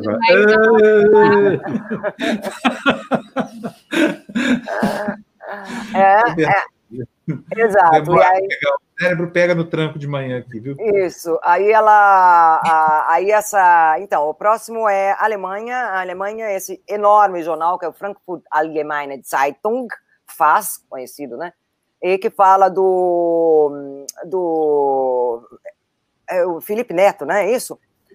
É, o Felipe Neto. Neto contra Bolsonaro. Ele faz uma grande, uma grande matéria, quando o, o palhaço não ri, o circo pega fogo, começa assim a matéria.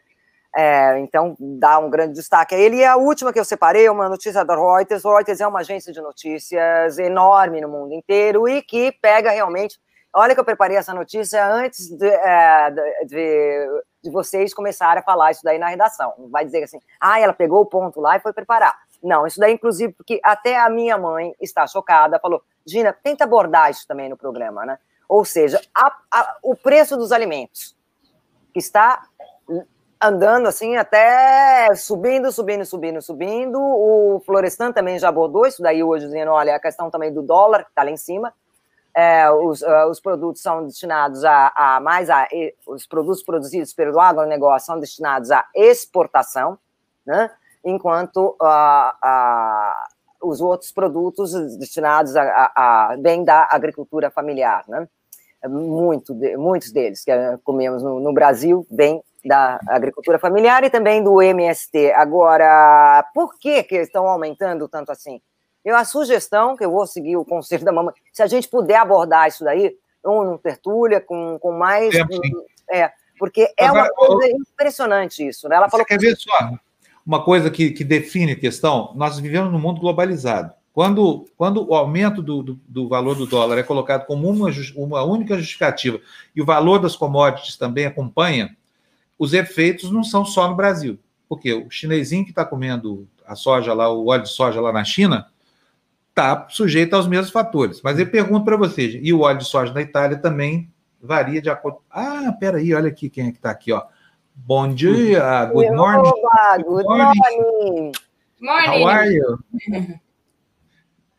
Tudo bem aí, Cíntia? Já vamos Tudo bem, estava fechadinho aqui o meu. Nós somos minoria aqui. É, é, nosso, é. Nosso, acho que agora a gente embora, vou começar a falar mal da gente aqui. Pois tá. Olha aqui, ó. É, já falamos com a Cintia, então, tá? Ô, ô Gina, aí pergunto para você e para a Cintia, uma perguntinha. O preço da comida está subindo na Itália e nos Estados Unidos ou não? Aqui tá, Fábio. Aqui tá, mas... mas já começou faz tempo e agora até deu uma deu uma estabilizada, digamos assim. Uma mas... pancada como essa de 20% na média? Não, não, não, não, não. Não. Não, porque aí a, sazonalidade impõe assim, um ritmo muito mais suave, né? É muito mais normal. Gina, na Itália, está mais caro comer o bianco? Não, não, não, não está. Teve um aumento ligeiro, ligeiro, mas não foi tanto. O governo já pegou as rédeas, a situação está sob controle, vamos dizer assim, né? Porque a fiscalização também é da parte do governo. Não pode, então, principalmente no momento da pandemia, né? Então, a prioridade aqui. era, era, era realmente os alimentos e continua sendo. A prioridade é essa. E vamos lembrar que tem os subsídios aqui, né? Então, é... aí, aí quero deixar uma pergunta aqui. Que diabo de efeito internacional é esse que está fazendo o preço da comida subir no Brasil e não nos outros países? Já que é um efeito internacional, por que, que isso vigora aqui e esse efeito não é sentido em outros lugares? Não é uma economia globalizada? O problema não é o câmbio? então tem que procurar em outro lugar. Estão procurando no lugar errado. A justificativa para esse aumento de 20%. Eu acho que tem uma palavra em inglês que, é, que eu acho linda. Ela tem em português também. A gente fala em inglês porque ela é mais sonora. Greed, ganância, sabe? Inclusive é um pecado, né? Para quem não sabe, é um, é um, é um dos pecados mortais. E, enfim, enfim, é isso. Mas, mas põe essa pulga atrás da sua orelha. Se as justificativas são preços internacionais, flutuação do valor das commodities. A gata, gente, ela não se conforma de. ela faz questão de sentar bem em frente da câmera aqui, mas tudo bem. É, o, então é isso. Pergunte para você mesmo: o que está acontecendo? Por que, que no Brasil existe esse efeito e lá nos Estados Unidos não existe, na Itália também? Nós não comemos a mesma comida? O óleo de soja não é o mesmo? Não é o Brasil que inunda o mundo? O milho não sai daqui? O etanol não está saindo daqui, essa coisa toda? Por que, que a gente que paga a conta e a Cíntia não está pagando lá na, na na hora de fazer o supermercado, nem a Gina. Pensar.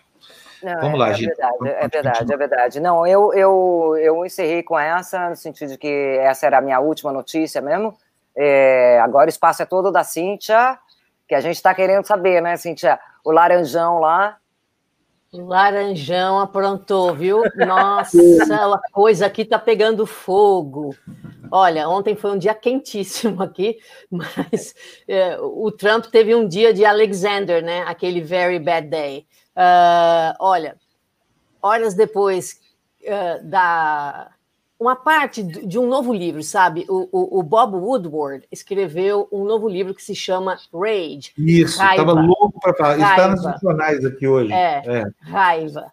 Uh, então, alguns trechos desse livro foram uh, apareceram ontem por aí nas televisões e, e, e, e nos jornais. Aí, olha, é, é uma coisa tão horrível de falar, mas é o seguinte: o Trump sabia desde o começo. Ele disse que minimizou intencionalmente o perigo do coronavírus porque não queria causar pânico. É uma tentativa de controlar o escândalo. Ele a, a, a, Casa Branca está tentando controlar o escândalo de, da, da, saída desses trechos da, da publicação do tre dos trechos desse livro, porque é um escândalo sem precedentes. O, tem gente aí, deputado, dizendo que é o maior crime já cometido por um presidente americano. Uh, apareceu ontem em todas as televisões uma gravação. Uh, o Bob Woodward gravou 18 entrevistas com o Trump, né? E algumas delas eles uh, apresentaram alguns trechinhos ontem na televisão e ela aparece claramente numa entrevista, numa entrevista no dia 7 de fevereiro, que o Trump fala uh, para o Bob Woodward que o vírus é mortal, muito pior do que a gente poderia imaginar e coisas desse, desse nível. Ao mesmo tempo, aqui nos Estados Unidos, no dia 7 de fevereiro, ninguém nem falava direito do vírus ainda. Né? Só a partir de março começaram a falar, e aí, mesmo assim, com toda a máquina do Estado americano tentando minimizar o, a, a, letalidade do vírus e dizer que não precisava se preocupar, etc. Olha, uh, olha o que, que o Trump declarou ontem a respeito disso, de não ter informado a população a tempo do que era de fato o, o coronavírus.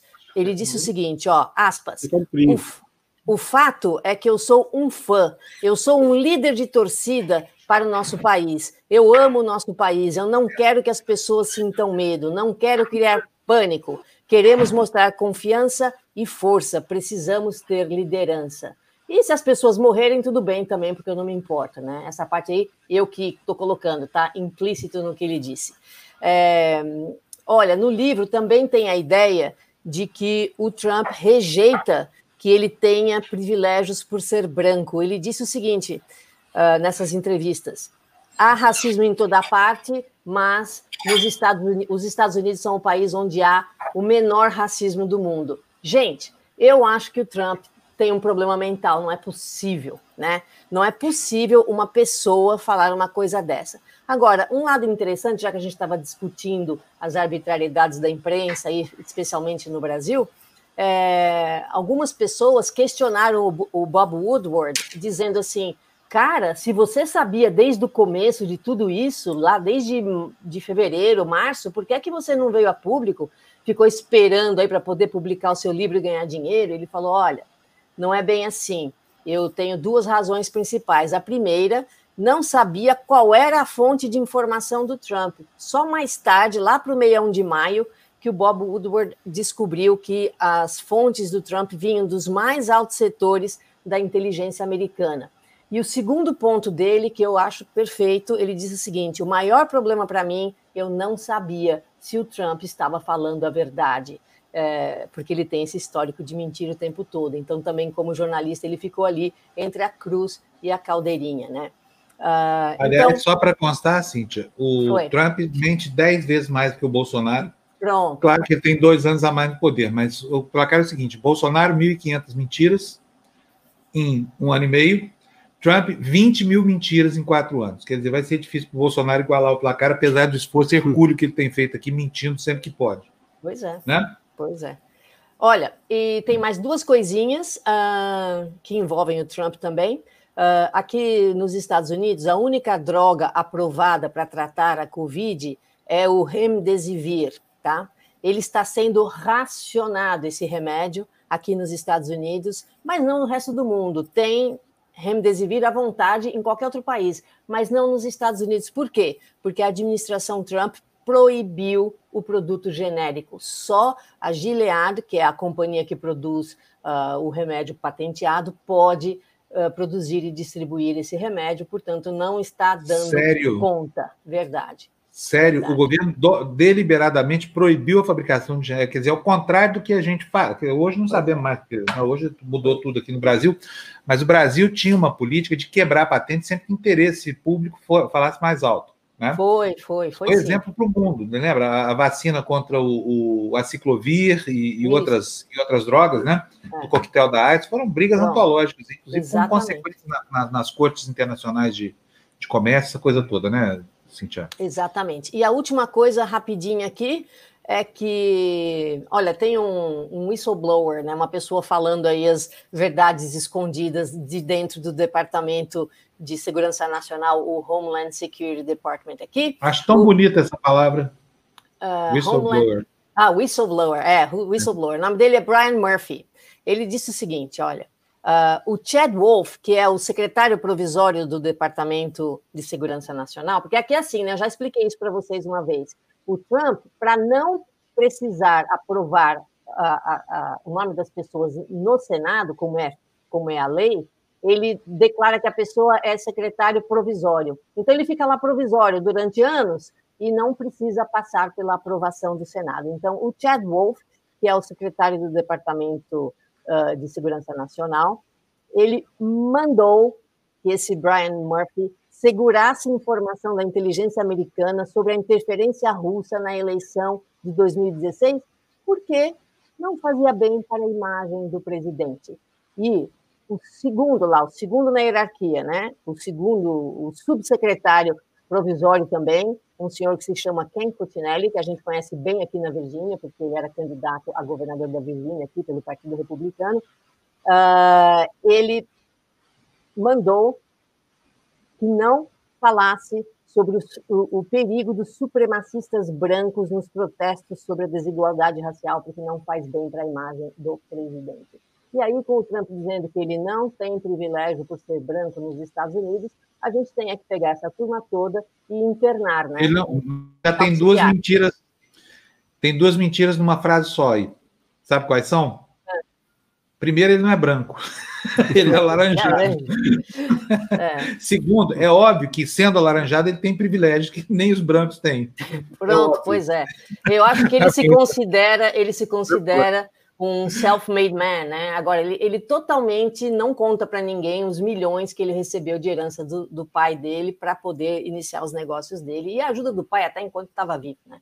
Enfim, é isso. Uh, enfim, não tenho boas notícias, né? Tudo coisa. O, o, Trump realmente a gente tem que selecionar. Né? Tem, há muitas outras notícias, assim, os incêndios lá do, do lado oeste dos Estados Unidos estão realmente fazendo um estrago. Eu falei disso aqui um pouquinho ontem. E, mas hoje é, essa história do livro do Bob Woodward é absolutamente uh, bombástica, assim, as coisas que o Trump deixou, as coisas que ele omitiu para a população americana uh, custaram muitas vidas, né? Nós estamos chegando aqui a 200 mil mortos nos Estados Unidos, mais de 6 milhões e meio de casos e, enfim, não é uma, não é uma boa propaganda para o Trump e eles estão tentando conter uh, esses problemas que vai gerar para a campanha dele, né? Mas ele tenta conter isso com declarações absolutamente esquisitas. Ah, eu sou uma cheerleader do nosso país, eu não queria deixar as pessoas com medo. É meio complicado. É, olha, deixa eu falar. Cheerleader é, é, é uma expressão que, que se aplica para homens também, não? Ou só para mulheres? Uh, há cheerleaders uh, homens, tá? Fazem parte do, da, da, da, dos cheerleaders. Uh, pode, pode haver homens. É mais, é mais considerado. Uh, é, assim, as pessoas conhecem mais como as meninas, né? As bonitinhas lá de sainha, mas tem homem não, também nas formações. Não sabia. Não sabia, que legal, não sabia disso. Tem não. homem, eles fazem parte. É... Não sei nos times profissionais, a maior parte é sempre mulher, mas nas escolas o cheerleaders são, é considerado como, como um esporte e os meninos podem se inscrever. Eles, a gente até brinca que são os meninos espertos, né? Porque na formação de cheerleading, eles são a base da pirâmide. Então, eles é que carregam as meninas, põem as meninas nos ombros e fica lá o tempo todo. Então, é, tem homem sim. Olha aqui, ó, a Maria Correia, Gina, está dizendo aqui, ó, que está comprando arroz em Portugal por 89 centavos de euros. Está mais ou menos uns 5 reais. Está bem mais barato que aqui no Brasil, né? É preciso. É. Nossa, eu também compro também, dependendo da qualidade do arroz, claro. O arroz aqui, 95 Mas é o arroz arbóreo ou é o Bianco, que é o, esse longo fino tipo 1 aqui, é o agulhinha nosso? É o arbóreo, né? Pois não, aqui, não, aqui é no supermercado é 30 reais o quilo é. desse arroz. Mas ele é totalmente importado, o Brasil não produz esse arroz hoje, né? Acho que eu tô é, então de não comer arroz, viu, Fábio? Porque eu não como arroz. Acho que eu me dei bem nisso.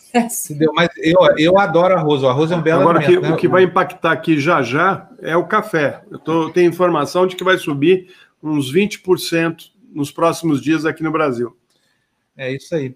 Meninas, olha, terminamos Gente, a nossa lição. Peraí, peraí, peraí. Antes de encerrar, eu tô, a, a Débora está me enviando uma série de jornais, já estão dando a questão do, uh, da perseguição aos, uh, aos advogados, né? O, principalmente ao Zanin, ele saiu já na Reuters como agência de notícias, né? Porque a partir do momento que sai nas agências de notícias, os jornais pegam quando querem, obviamente, né?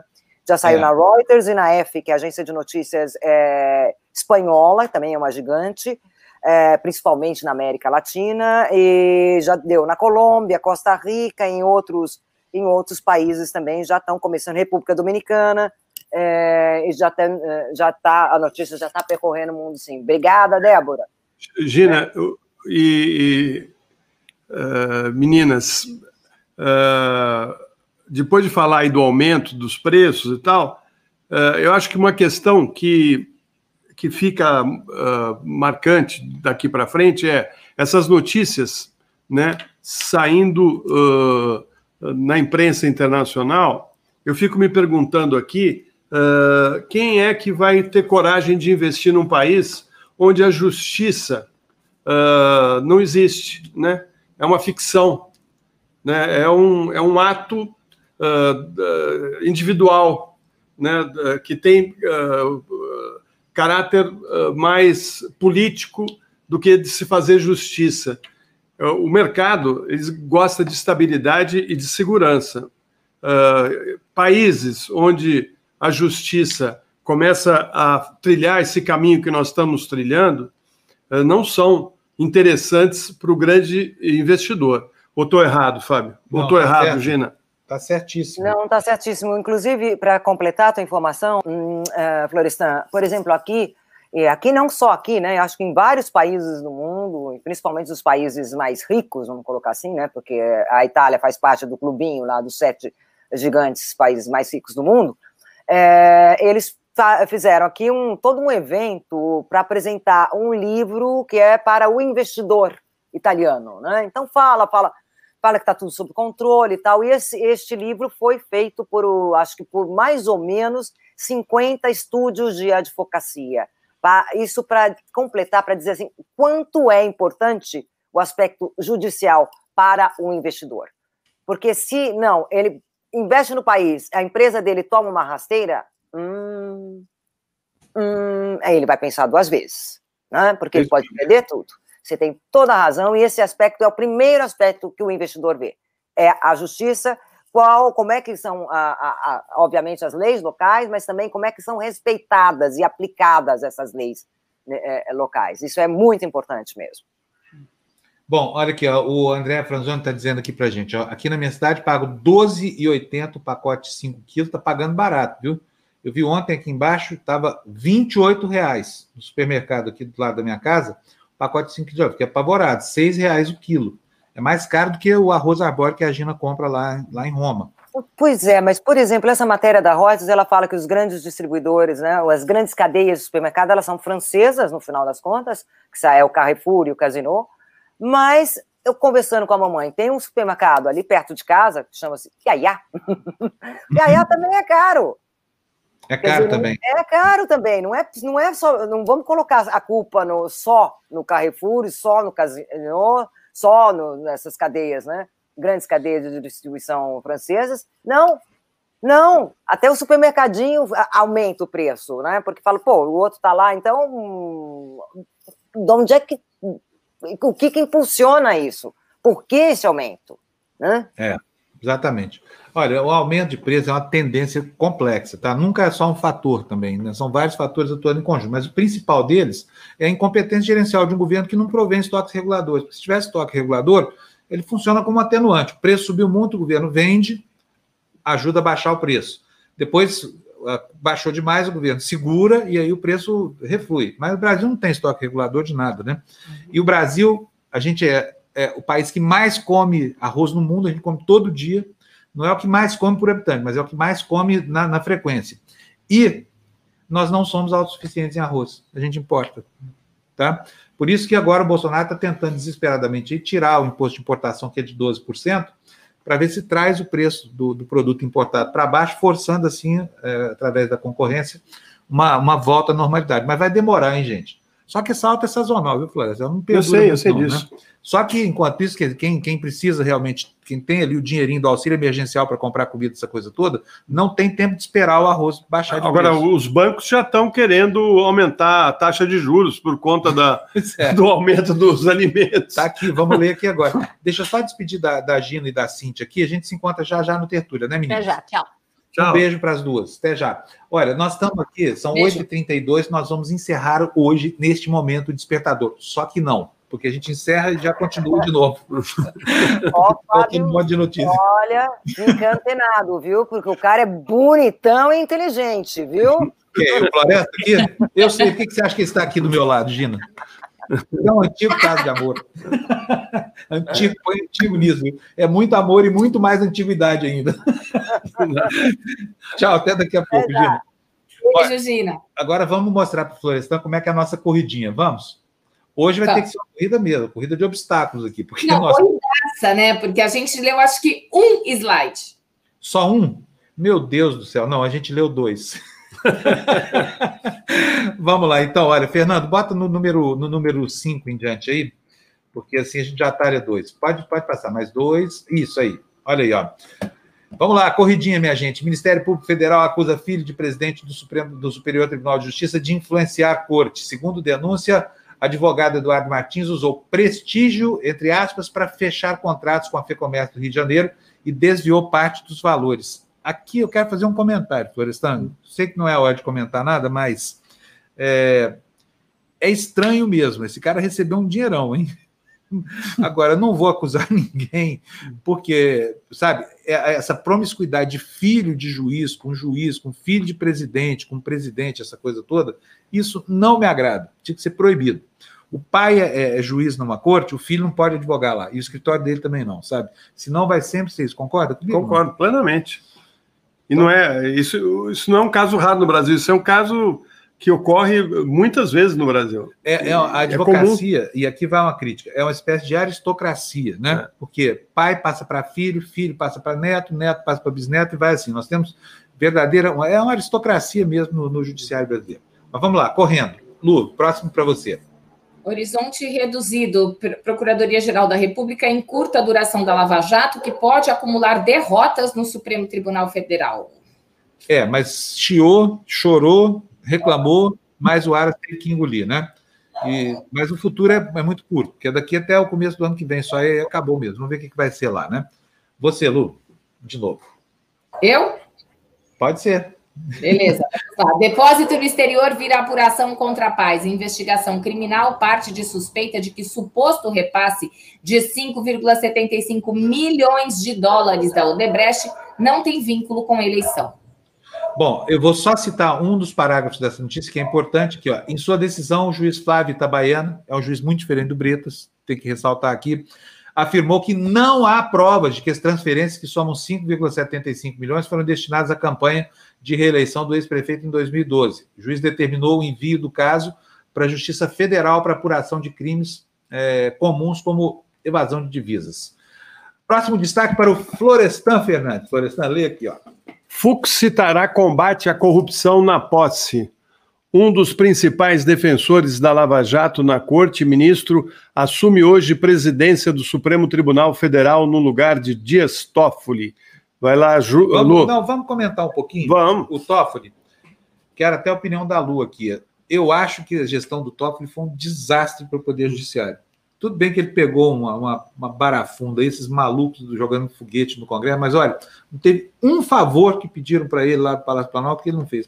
Parou, paralisou as investigações do Flávio Bolsonaro duas vezes. Parou um monte de processos que interessavam a opinião pública do país, não julgou a, a pauta que ele considera que vai ferir brilhos religiosos do país, por exemplo, o processo que pode redundar na descriminalização da maconha, sentadaço lá em cima.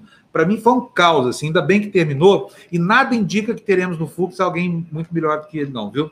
É, é o, que, é o que parece, né? E o, o eu lembro também que o Toffoli foi uh, o ministro que uh, proibiu a entrevista que eu e a, a Mônica Bergamo iríamos fazer com o ex-presidente Lula lá em Curitiba, né? Na, na, na, um pouco antes da eleição ali, ele, uhum. eles proibiram uma decisão uh, do Lewandowski, né, liberando a entrevista, e, e ele uh, impediu. E só, só liberou lá na frente por conta uh, do, de ver o nome dele envolvido uma de, em uma delação de que teria ocorrido corrupção na reforma da casa do, do, do Toffoli, né, ele quis censurar a notícia, e no fim acabou liberando a notícia e liberou também o direito do, da, da Mônica Bergamo, do El País e da Folha, fazerem entrevista com o ex-presidente Lula e, e, que a gente perdeu um ano para poder fazer essa entrevista. Ou seja,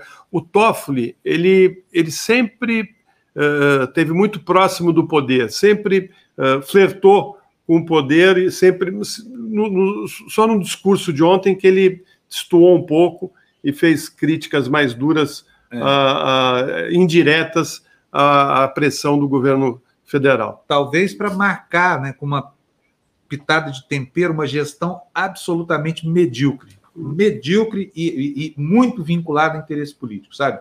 Então, Toffoli, meu filho, você já vai tarde. Tomara que você demore anos para voltar para essa posição de presidente do Supremo, porque o Brasil perdeu muito com você aí, sabe?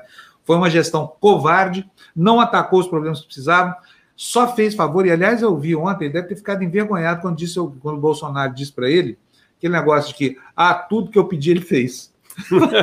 que vergonha alheia, gente. Lu, e para você que é, que é advogado, o que você achou? É o que eu sempre falo e vejo assim, é a balança, gente. Assim, o judiciário, infelizmente, toma decisões assim que deixam muito a desejar em, em, várias, em vários setores do judiciário. E não se cumpriu. Quando me formei, meu saudoso pai me deu uma balança para colocar aqui no, no, no, meu pingente. E isso a gente não vê. É, é, é muito triste. A balança que tem os, os pesos são, eles se equilibram, né? Pesos idênticos se, se equilibram, não só balança. Né? Deveria, e a gente nunca vê isso, infelizmente, num, num, num, num poder que deveria, né? Trabalhar para isso. É, aqui no Brasil, a justiça não é cega. A justiça é cega quando lhe convém, porque quando Exato. lhe convém, ela enxerga tudo, né? É, porque... Então já vai tarde, Toffoli, meu filho, tem uma aposentadoria maravilhosa da presidente, porque vai, ele é novo, ele vai ficar anos e anos ainda lá no Supremo, né? Vamos ter que conviver assim. De todos os ministros da corte, ainda que digam que, que o Joaquim Barbosa era jejuno em matéria de direito, não era, não. O Toffoli é muito pior que ele. O Toffoli tem mestrado ainda, não tem. Nunca será um jurista. Nunca. Né, Florestan? É. Tem uma tese dele que vale ser citada na faculdade, não sei pelos desvios, mas vamos, vamos lá. Opa, a Débora está tá dizendo que eu estou falando igual pobre na chuva hoje. E eu ainda chamei o Florestan para dividir comigo. Esse é pobre na tormenta. Vamos lá, corridinha, corridinha, corridinha. Vamos lá, Lu, com você. Perdão a igrejas teve amplo apoio de pré-candidatos. Na Câmara, 61% dos parlamentares que pretendem concorrer a prefeituras votaram pela aprovação de emenda da bancada evangélica que encerra dívidas previdenciárias e tributárias de templos religiosos. Olha, uma vergonha. E agora, olha, na próxima notícia vocês vão ver, eu vou elogiar o Bolsonaro. Pela primeira vez na vida. Olha aí o título.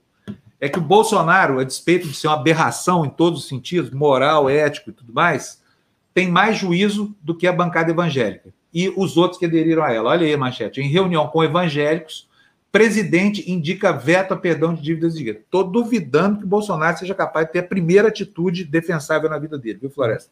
mas se fizer, vai merecer o meu aplauso aqui, porque esse assunto é uma vergonha. Por que, que esses picaretas da fé têm que não pagar imposto? Imposto eles não pagam, eles pagam só contribuição. Aliás, não pagam IPTU também, nem. Uh Uh, estão é. isentos de várias, vários impostos. E, né? e, querem se exaurir de todos, né? É. De fiscalização zero. Né? É. Os o... vigaristas da fé são os estelionatários mais aquinhoados pelo Estado brasileiro. É, é incrível como eles cresceram no Brasil, né? E, e também uh, estão abocanhando aí uh, boa parte dos recursos da SECOM, né? É. Você vê que as, a igreja, algumas igrejas, algumas igrejas, né, que se dizem evangélicas, uh, têm rádios, emissoras de televisão e estão abocanhando aí o, as verbas do governo federal. É. Bolsonaro, meu filho, quer receber um elogio rasgado da gente? Faz de conta que você é um herói e vai lá e veta essa, essa escre, escrotíssima excrescência. Né? Porque, olha, o meu dinheiro para pastor vagabundo vir aqui chantagear pobre, incauto, sabe, vendendo terreno no céu? Ah, ah meu filho.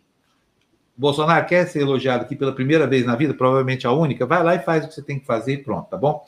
Vamos ver, estou duvidando, tá? Estou apostando que não vai ter, mas vamos lá. Corridinha para nós. Agora eu vou ler aqui, porque eu já estou até com saudade de ler uma manchetezinha aqui. Outra, Fernando. Próxima. Aí, beleza. Alimentos sobem 4,95% no ano, enquanto o IPCA avança apenas 0,7%, inflação de agosto de 0,24%. Quero ressaltar aqui que não é o que está doendo no seu bolso, tá? Porque a percepção de inflação varia conforme o lugar da pirâmide social onde você está colocado.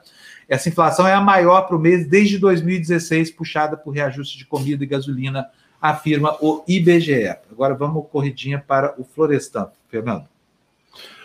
Para Itaú, o preço de alimento pode afetar política de juros. Aí, Banco estima a inflação ao consumidor ao setor pró, uh, próxima de 10% neste ano. Aí o banqueiro vai lá e fala assim: ó, o pobre está pagando mais pelo arroz. Bota mais um pouquinho de juros lá. É, porque eu quero ganhar também. eu quero a minha parte. Então, ganhando dinheiro demais, nós não estamos ganhando nada com é. esse aumento da comida aí. Tributa, taxa ele aí, bota o spread lá para cima senhores banqueiros, deixa o povo respirar, pelo amor de Deus. Vocês já tiram dinheiro no crédito consignado, no CDC, tá, tá todo mundo pendurado no cartão de crédito. Vocês estão cobrando 80% ao ano no cheque especial, porque foi tabelado pelo governo. Pelo amor de Deus, deixa alguém além de vocês ganhar dinheiro nesse país. Sabe, porque dinheiro para as pessoas é isso, é alimento. As pessoas estão se alimentando com o dinheirinho do auxílio emergencial. Vocês perceberam que é isso que está provocando o aumento do preço da comida? É porque tem mais gente comendo mais, sabe? E a aversão dos sabe? o banco vai lá e aumenta, espera porque fala, não, os pobres estão engordando. Hum. Vamos cuidar da obesidade dos pobres aqui, aumentando eu lembro, um a nossa Eu lembro, Fábio, que na, na, época do governo Lula tinha aqueles uh, créditos para a agricultura, e eu conheci alguns desses grandes, uh, ou médios para grandes uh, pecuaristas, que uh, entravam com. Uh, tinha um até que era, ele sabia como entrar e como conseguir os recursos. Era um recurso subsidiado, eles pegavam o dinheiro, aplicavam o dinheiro né, nos bancos, né, pra, pra uh, e ganhavam em cima de um empréstimo que era para investir na agricultura, na pecuária, para aumentar os seus, seus rendimentos usando o nosso dinheiro. Isso aconteceu direto, cara. Eu vi muita gente é. se enriquecer com dinheiro uh, do governo, de, de, créditos que foram oferecidos para a pecuária. E aí tinha todo tipo de bandidagem, de você depois, na hora de provar o que, que você fez com o dinheiro, você manipula aqui, manipula dali, tá tudo certo. É. Vamos lá, corridinha agora para a Lu, Fernando, na tela. Ah, peraí, calma aí. Antes dessa notícia, vamos botar a nossa generala de volta aqui no vidro, no vidro, vidro. Andréia, que, que bom tempo atrás. Você vem por aqui, não? Mais polícia na rua, né, né? E hoje é uma honra, né, com nossa... o Florestan também. Aliás, o Florestan inventor da André, viu, gente? Foi ele que trouxe a André para cá. Foi, ela foi estagiária lá na minha redação. Um ótimo presente. Viu? Um ótimo Olha, então temos algo em comum a mais, viu, Dé? O Florestan também foi meu primeiro chefe. Vocês percebem a importância é, do Florestan para esse canal aqui? Né? Não é só para história, muito mais do que isso. Vamos lá, então, é, generala, que bons ventos atrasem o nosso noticiário nesse humilde fim de jornal? Bom, a PF cumpre 25 mandados de busca e apreensão referente à Operação Lava Jato, né? no, em São Paulo e no Rio. É, eles, é, essa, essas investigações, elas miram um esquema de fraudes em operações de câmbio comercial, é, em operações contratadas pela Petrobras com um banco em São Paulo, e segundo a APF, é, cujas transações de compra e venda de moeda estrangeira totalizaram mais de 7 bilhões de reais no período entre 2008 e 2011. Muito bem. Então, tem polícia no Rio, atrás lá no, no calcanhar do Crivella, tem polícia aqui em São Paulo também. É, como é que é? Crivella na polícia? Mas Checa para gente, por favor. É, essa operação aqui é São Paulo e Rio, viu, Fábio? A Rio também tem, mas é outra operação. Nós temos duas operações em curso. Uma no Rio, da Polícia Civil, corrupção no governo Crivella. Reparou, reparou que essas operações começaram a correr assim, conforme vai chegando perto da eleição, vai, vai tendo muita operação, não está sentindo é, isso? Muito, muito. Aumentou todo dia agora. É. O pessoal lá no PF deve estar tá ganhando por operação. Tem cota para é, cumprir. Cota, é, é, o, é o adicional, é o adicional opróbrio. Eu gosto dessa palavra, é boa. não é boa? Opró, e é difícil falar. Ele fala sempre. É. Gente, olha aqui, Leonardo, concordo com você, olha. Leonardo me mandou cincão aqui para gente para dizer que só tem uma doença que o governo vai erradicar, o diabetes tipo 2. É verdade, porque está tão caro o arroz, que é o amido, que você sabe o que aconteceu isso em Cuba? Quando caiu o muro de Berlim, é verdade, eu fiz uma matéria sobre isso lá em Cuba. O, o a, a, a, população foi obrigada a conviver com um mínimo, mínimo mesmo de, de comida, né? Porque não tinha para distribuir para todo mundo, não tinha dinheiro, o ouro de Moscou acabou e havia um embargo americano fechando o país. Então, as famosas tablitas lá de comida diminuíram. Era um quarto de libra de frango, um quilo de arroz, um litro de óleo por habitante, e as pessoas tinham que se virar. O que aconteceu? As pessoas emagreceram e as cardiopatias desapareceram em Cuba, praticamente. Aí, tá vendo? Olha só, tem uma vantagem em ser pobre. Fala isso para o Bolsonaro que ele vai não, se animar. Não, fala, não, fala, não, não podemos dar ideia. Ai, ai, ai, meu Deus do céu. Não queremos isso, não, tá, Bolsonaro? Já, eu sei que você está tentando fazer a gente ficar mais saudável aí, com essa restrição alimentar forçada pelos preços da comida, mas está tudo. Porque a cloroquina resolve tudo, viu? Resolve, resolve. Eu espero que o café esteja pronto, viu? Porque vocês vão grudar no tertúlia. Só isso que eu tenho a avisar, hein? Tá, então vamos para a corridinha. Vamos, vamos lá. lá. Boa, boa, boa. Vamos lá. Corridinha. Judiciário MP estatal. Você, vai lá, Lu. Não, pode ir, vai lá. Então, já comecei mesmo. Judiciário e MP estatais lideram gastos com pessoal. Folha de salário de servidores integrantes do Judiciário do Ministério Público, assim como de militares e empregados de empresas públicas, estão entre as que mais cresceram entre 2010 e 2019, segundo dados do governo pelo Estadão. Notícia dada próxima para a Lu. Pois é, só para só ver, porque sabe quanto engordou a despesa com pessoal? 23,18 bilhões de reais, viu, Fábio? Te diz a matéria. 23,18. Pois é. é. Então vamos emagrecer esse pessoal. Está todo mundo é. gordo no poder público. Vai lá, Lu. Salário é baixo no topo da carreira. De... Aí, Aí, Ministro, é o seguinte. Ministro defende aumento para servidores para valorizar a meritocracia, entre aspas, e diz que reforma economiza 300 bilhões de reais em 10 anos. Gente, esse Guedes é muito cara de pau. Se não é. botar um óleozinho de peroba ali, pegar um cupim naquela cara, não sobra nada. Vai virar farinha, de... é. vai virar serragem o Paulo Guedes. O cara está querendo acabar com a estabilidade, reduzir salário do serviço público, diz que as carreiras do serviço público são muito mais valorizadas do que na iniciativa privada, e aí vem falar que os que ganham muito, os que ganham no topo da Eu carreira, estão ganhando mal. Né? Paulo Guedes, meu filho, é o seguinte, tá entendendo que está em desgraça aí com o, o, o Bolsonaro, é um cara limitado, ele não entende essas coisas, tem que dar um sinal claro para ele ganham muitos servidores ou ganham pouco? Você, por exemplo, você deve estar achando que ganha pouco. O cara tem duzentos e tantos milhões investido em papel dos 400. É, eu acho dele. que o salário não é uma coisa que importa para ele, não. Não. É, os negócios é dele são outros. Agora, é o seguinte: é um assim de se afirmar que o topo da carreira remunera pouco, quando o topo da carreira remunera 30 pisos salariais nacionais, que é o salário. Agora eu te pergunto: quanto ganha um enfermeiro público, um, um, médico num hospital público, uma professora numa escola pública, né? 10 qual, mil. Qual é o salário máximo deles? 4 mil, professor, é. é. assim. Agora, você vai na PM, vê quanto que tá. Paulo Guedes deve ter chegado em casa ontem à noite, após ver esse dado que ele mesmo deu, chorado muito. os ricos estão ganhando pouco, os pobres estão ganhando muito. Que país é esse? Vai virar uma república comunista aqui. Vamos lá, vamos tocar o noticiário, porque senão a Lu vai lembrar para a gente de novo aqui Eu, você viu que eu dei serviço para general para é. não tirar a gente do ar hoje, né? 8h50. tá aí, ó. Floresta, essa é sua. Vai lá. Carreiras poupadas na reforma custam 46 bilhões ao ano. Juízes, uh, procuradores, militares, diplomatas e Polícia Federal estão entre essas categorias. 46 bi, viu, Paulo Guedes?